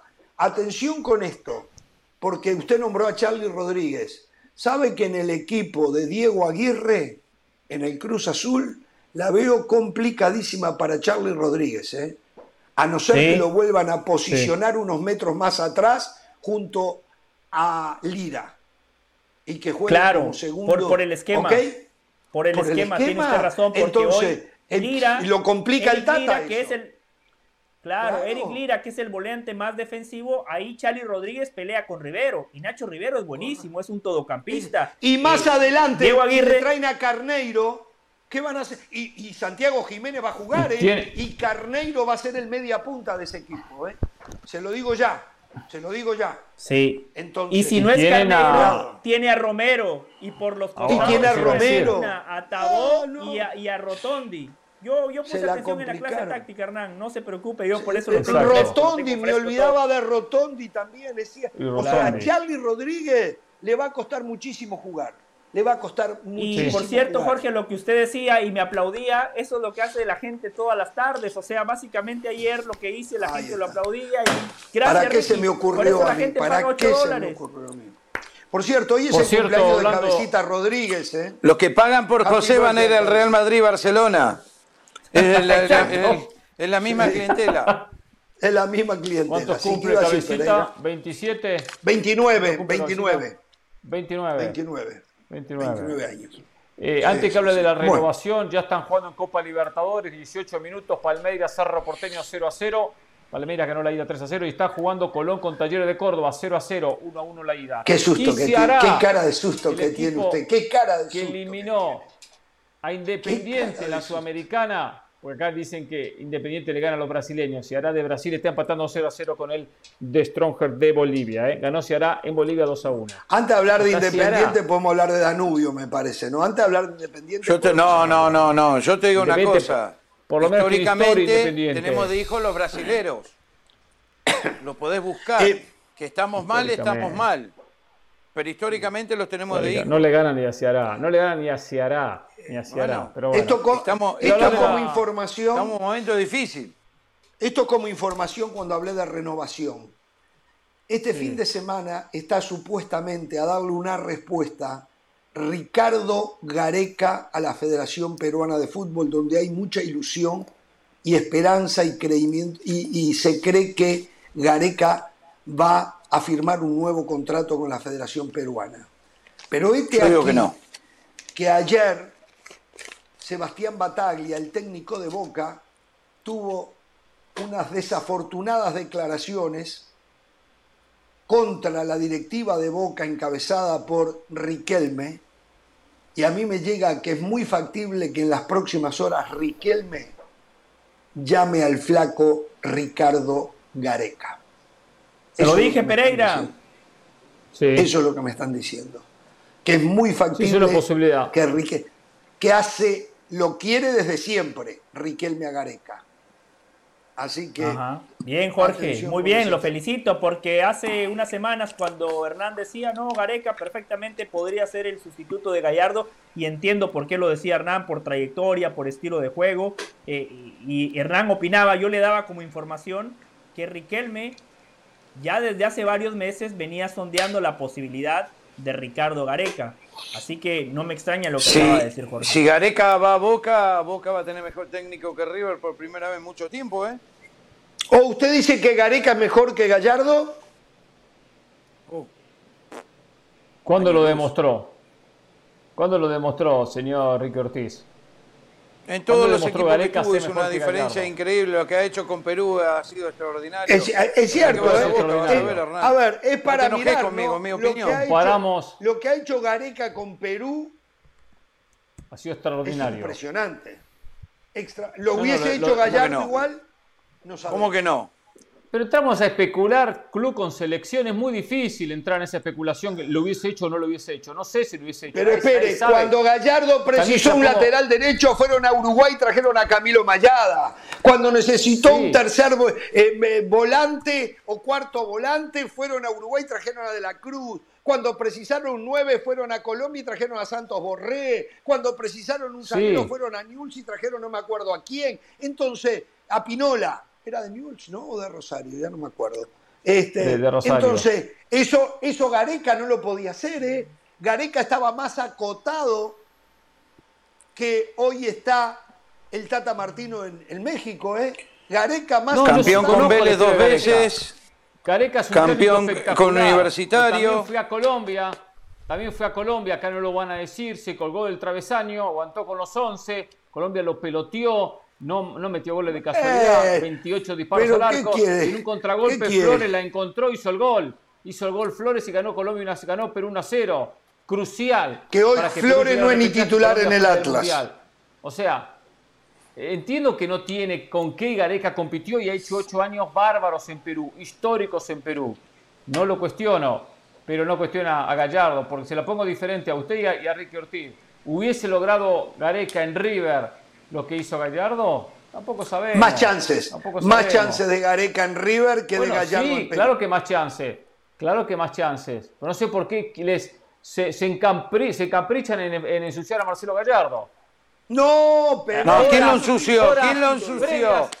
No te No, calenté, ¿quién lo ensució? Crucial histórico. Crucial histórico el partido de un ratito. Pero ya están ensuciando la cancha, ya me están poniendo nervioso. No saben lo No, importante el partido de esta tranquilo. noche y ya me están, me están Van a ganar, van a ganar. Más allá, más allá que tiene un técnico tan bueno como Gallardo enfrente, porque es uruguayo. Es uruguayo. Y cuidado, hoy juega Diego Godín. El cacique. El cacique. Godín Medina. está Hoy juega- concentrado, no se sabe si juega. Está concentrado. Eh, O sea, jugar, con, jugar ver, contra ¿eh? un rival que tiene tres, que tiene tres, no tres, un millón de ganas de jugar. Este, Sí, se pero- le puede complicar. este, Pero, sí. pero Jorge el ritmo, Vélez ¿eh? desaprovechó, desaprovechó la oportunidad en la ida. Ahí tuvo para sentenciar la Sí. eliminatoria, dejar vivir al River de Gallardo, nada más haberle ganado por la mínima. Hoy juegan en el Monumental con una cancha que va a vibrar, con River que peor no puede jugar, lo dijo Marcelo Gallardo en la conferencia, que por cierto tiene una frase buenísima. Le preguntaron cuál fue lo mejor de River esta noche y dijo el resultado. Y había perdido 1 a 0. A mí me encantan los técnicos que con poco te dicen todo. O sea, lo mejor de River Claro. fue el resultado. O sea, perdimos, pero fue lo mejor que pudimos haber sacado. Fue esta bien. Cuando ya el técnico, cuando ya el técnico empieza a trabajar desde lo mental el partido de vuelta, yo honestamente hoy a River lo veo pasando a la siguiente ronda. Y quiero hablar del Paris Yo Saint Germain. Yo sé que hoy está Ricky, hoy está Ricky, Uh, y que ah, hablar yo de también. los protegidos. Ricky es Messi Lover. De igual manera quiero hablar del Paris Saint Germain cuando Jorge me lo permita. Ahora, ahora. Vamos a ver, yo también tengo algo, también tengo algo del Paris Saint Germain. Pero Yo también, primero, sabe que quería, quería hablar, perdón, y no sé si nos va a dar el tiempo, el rumor que se ha instalado en que hay diferencias entre Diego Aguirre y Jaime Ordiales en, en Cruz Azul. ¿eh? Uf, qué buen ¿Qué tema. tema ese? Qué buen tema. ¿Qué tema? sí, dele, tema. dele, adelante. No, Jorge, porque los Messi Lovers, donde en esta categoría está Ricky Ortiz como abanderado, la prensa amiga de Messi, hoy está vendiendo una narrativa que no es la correcta. Y también incluyo a la prensa amiga de Neymar, a la prensa amiga de Keylor, de Paredes y de aquellos futbolistas que van a disputar, eh, a disputar perdón, el Mundial de Qatar a finales de este año. Sí, eso, Hoy se habla, de disputear eh, también se puede, después lo hablamos. También, tiene razón, tiene razón, quizá por eso me equivoqué, Jorge. Me traicionó el subconsciente. Bien, Jorge, usted me devuelve una pared. Eh, ah, hoy, hoy, la prensa del mundo, de manera incorrecta, está ensuciando la cancha, o mejor dicho, les está allanando el camino a muchos futbolistas. Hoy se habla de la revolución de Galtier. Finalmente, al que ha entendido que lo que necesita el equipo es mano dura, disciplina. Muy bien, el Paris Saint Germain, a partir de hoy todo va a cambiar, porque los Messi, los Neymar, los Keylor, los Paredes, todos, todos se presentaron cinco días antes de lo estipulado. Todos cortaron las vacaciones. De verdad. Eh, Cristiano todavía no se presentó, ¿eh? Cristiano todavía no se presentó. Todos cortaron sus vacaciones porque quieren ganar la Ligue 1 de Francia, el compromiso con el club. Por favor, por favor, vamos a ser muy claros. No, quieren ganar la Champions. Su compromiso es con la selección nacional de Argentina. mentira. Messi está demostrando que es un gran argentino increíble, que en ese país lo hayan cuestionado. Ah, es que no canta el himno. Ah, es que es pecho frío. No, ya hace rato que canta el himno. Ya hace rato que canta el himno. el Mundial de Qatar. Lo canta mejor el himno de los que lo criticaban. Neymar, Neymar, un futbolista hoy sumamente criticado en Brasil.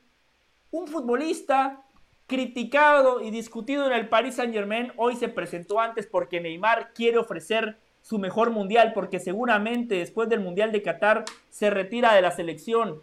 Keylor sabe que Costa Rica necesita de su mejor versión para no pasar vergüenzas en la Copa del Mundo de se tiene que ir. Y eso aplica. Keylor se tiene que ir para poder rendir en Costa Rica. Van a meter a sí. Donnarumma Vende más. Se va al Napoli. se habla del Napoli. Déjenme terminar. Déjenme terminar y después yo los escucho. Después yo los escucho.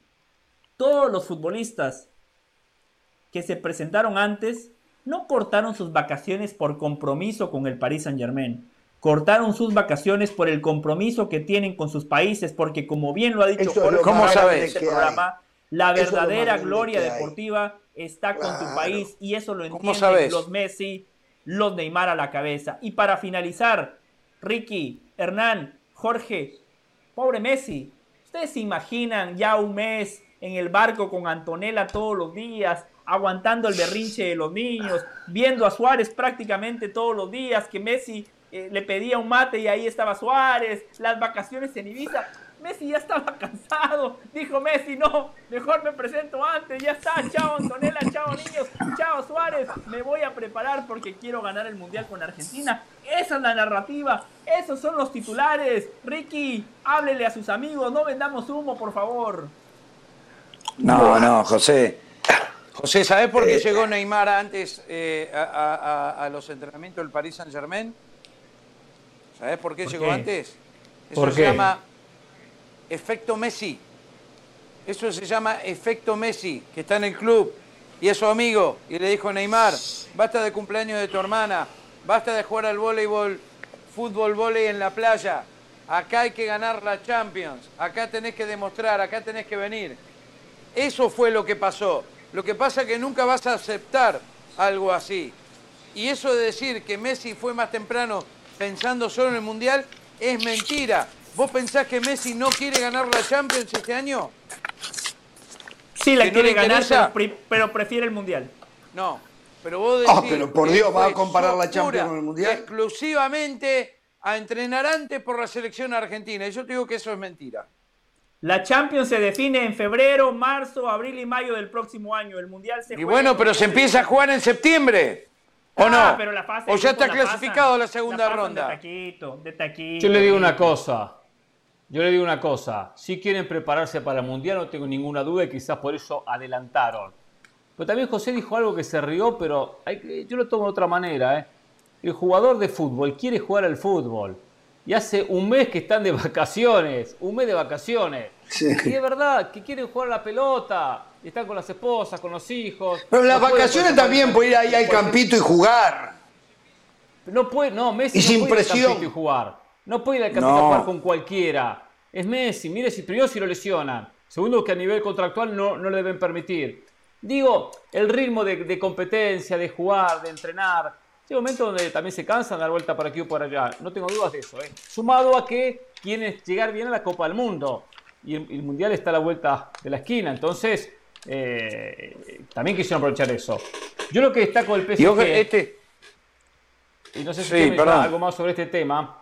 Lo que me gustó, Sí. lo del técnico Galtier. Galtier declaró, en mi equipo hay portero número uno y número dos. Hay titular y hay suplente. Por supuesto, por la famosa polémica Keylor Navas versus Donnarumma.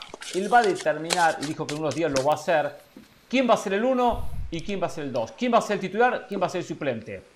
Dijo y aclaró. Me encanta que diga el eso, correr ¿eh? del campeonato, si el uno le va mal, tiene errores, no rinde, el 2 pasa a ser número uno.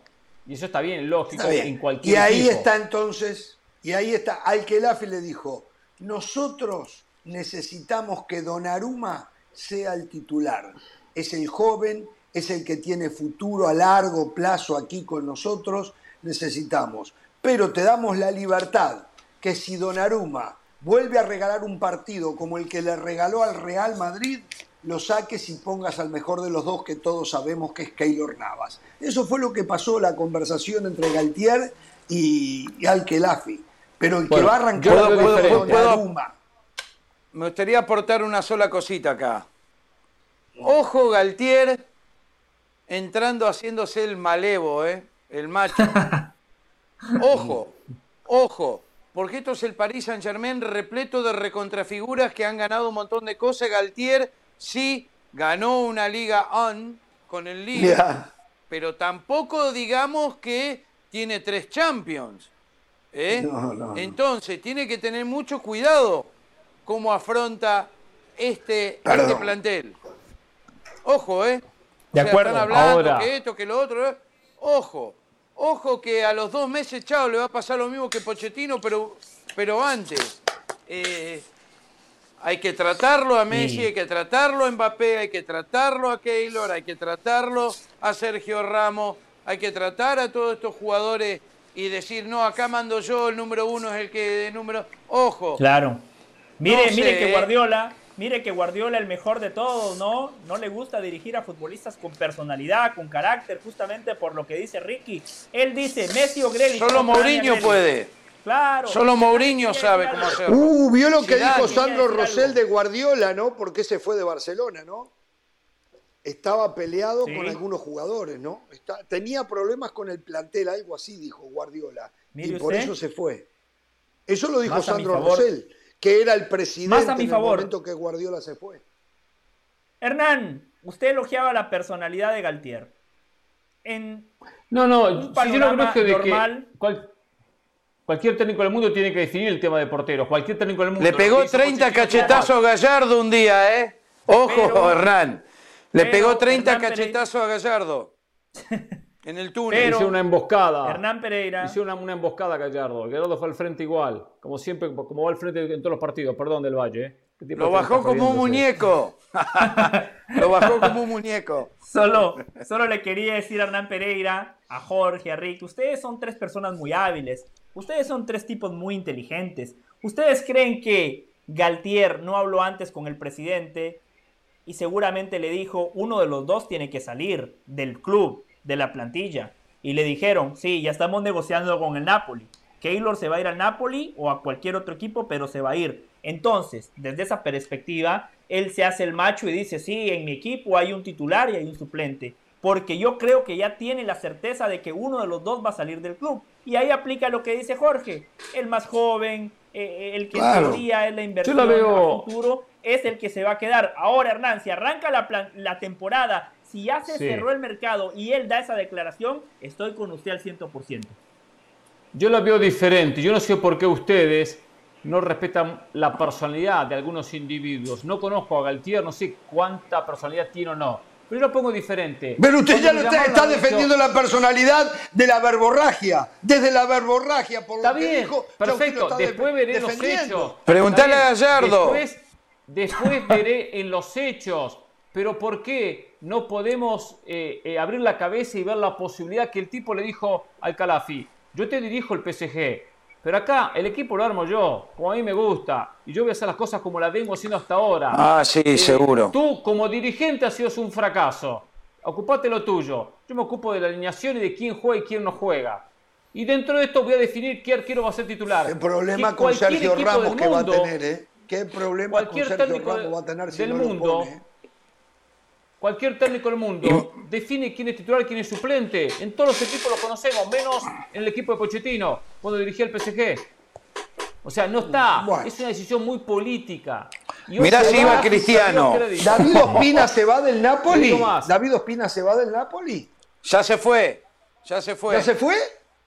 ¿A dónde? Sí, no sé, no me acuerdo dónde, si Qatar o dónde, pero se fue. Ahora, ahora entiendo libre. por qué mucha gente me escribe y me dice Jorge Ramos es el Messi del programa. Uh, Jorge Ramos, cómo se parece a Messi. Ahora entiendo. Ahora entiendo. Justo hoy cuando Messi acorta sus vacaciones y estaba loco por volver a trabajar, me acordé de Jorge. Claro, Jorge Claro, Ramos así soy es yo. el Messi del programa. Así soy yo, así soy yo. Le voy a decir una cosa más. Así soy yo. Sí. Eh, todos tenemos que coincidir que la- independientemente del negocio a futuro, hoy en el, pre- en el presente, Keylor tiene que ser el 1 y Donnarumma tiene que ser el 2. Ah, claro. Sí. ¿Por qué? Galtier, Por Dios. Galtier lo ¿Por hace qué? de esa manera, me saco el sombrero, ¿eh? Si no, Ah, yo también. a perder Yo también. Quiero estar equivocado. Yo quiero estar Navas es más equivocado. arquero que Donnarumma. Exacto. Keylor mejor que Donnarumma. Pero por, Por Dios, supuesto. Keylor, Keylor hoy está en una misma línea con Courtois. Ahí están, los dos. Los errores No, que ha tenido no. Donnarumma, por favor. Por Dios, por Dios, por Dios. Lo de Donnarumma, La misma línea que Courtois. No hay nadie en la línea de Courtois. Los regalos Courtois que le Señores, a todos. ¿Cómo, cómo, cómo quiero a, a los jugadores de mi selección? Miren, mientras otros se mueren, quieren jugar la Champions, quieren ser figuritas, quieren reconocimiento. Cavani lo que quiere es jugar, tener continuidad y llegar para poner el extra en el Mundial. Entre Niz- el Niza y el Mónaco, nada más un equipo, él no quiere las grandes luminarias, las grandes luces, puede vivir sin ellas. Gracias, Eddie, gracias de verdad. Quiere un equipo donde le paguen un buen dinero y jugar, jugar y hartarse de jugar. Jugar 80, 90 minutos por partido para llegar al Mundial. Que vuelva al Napoli. afiladito. Si se va Osimhen, Eh, eh, sí, podría ser Ah, también. es buena. ser, Buena opción. podría ser también. Claro. Podría ser también.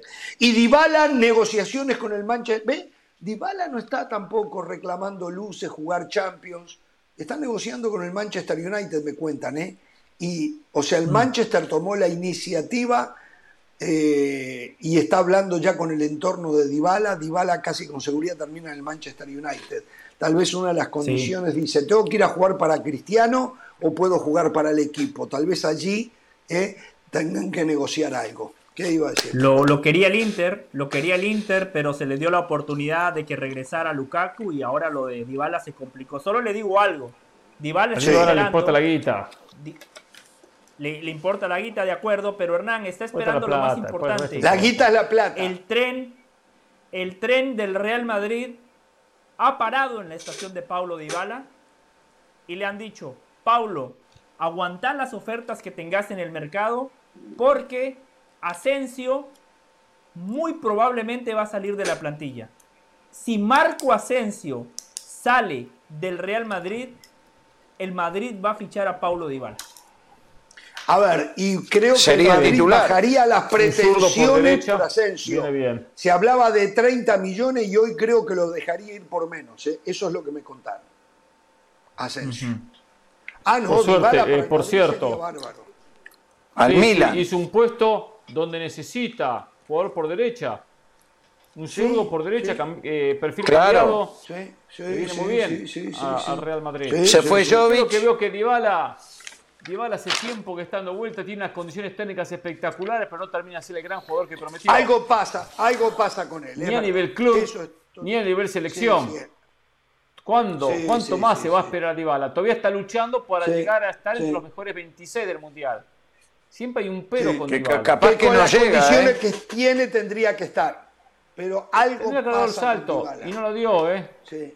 Y si se va sí, United, sí, sí. está demostrando que le importa la plata, que está, a mí también me importa la plata, pero muchacho, puede jugar Champions con el Inter. Usted es el menos que jugar. puede hablar del tema plata ¿eh? y de la importancia que le da la plata. En esta mesa usted es el que menos puede hablar, Pereira. ¿eh? No, por eso, Es porque el a mí me importa la plata, hablar. por supuesto, pero, pero, lo- pero lo reconozco, Ah. exacto. Ahora. Bueno, eh, me dejó, me eh, quedó un tema y no voy a tener tiempo de plantearlo. Pero qué bien sigue haciendo Sí. las cosas la MLS. ¿eh? Ahora están apuntando a jugadores de 29, 30, 31 años, pero que todavía tienen mucho fútbol, jugadores de nivel internacional. Lingard parece que tiene el exjugador del Manchester Como Chiellini, United, tiene Giorgio dos Chiellini, ofertas. 37. Bueno, Chiellini sí es la excepción, pero Gareth Bell, Lingard 32. y, y a- 32 Gareth Bell. Y ahora también parece que quieren a eh, Bernardeschi, el jugador, exjugador de la Juventus, creo que quedó libre, se terminó el contrato. Se va a Toronto. Jugador de la selección Oh. italiana, a Toronto. Buen jugador. Exactamente, exactamente. O sea, ahora está ya la MLS en otra etapa. Abandonaron casi en su totalidad, digo casi porque lo de Chiellini es una excepción, apuntaron al desarrollo de jóvenes y a la contratación de jóvenes sudamericanos para después poderlos vender y ganar plata con ellos a Europa. Algunos, otros se quedarán acá, otros fracasarán y ahora están apuntando a esos jugadores que ya están confirmados como muy buenos eh, futbolistas para llegar a la MLS. Cuando las Yo no sé dónde está esa figura, porque cada vez que hago un partido de la MLS son 22 desconocidos.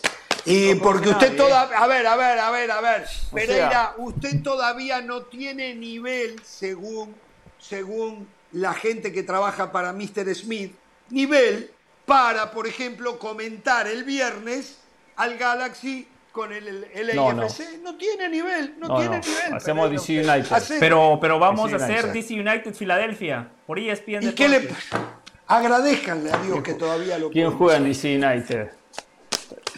Ni la Bueno. MLS lo quiere a Cristiano, José. Ni la MLS No, no, quiere a Cristiano. ¿eh?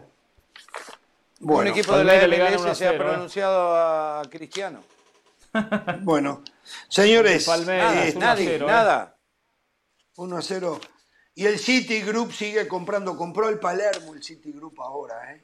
¿Dónde va a parar esto? eh? Atención, tenemos que hablar un tema. A ver si mañana lo hablamos. La multipropiedad vuelve a estar otra vez de moda en el tema en México. Eh, Infantino le habría pedido a John de Luisa que termine con la multipropiedad. Este es un tema que podemos abordar si es posible mañana. Eh, antes del Mundial, para el 26, debe desaparecer, me cuentan, la multipropiedad en el fútbol mexicano. Ahora, Infantino debería estar preocupado, caso del Citigroup, ¿no? Tiene 12 equipos, ¿eh? Gracias, ¿eh? los espero mañana, ¿eh? Más humildes, ¿eh? Más humildes. No tengan temor de ser felices. Buenas tardes.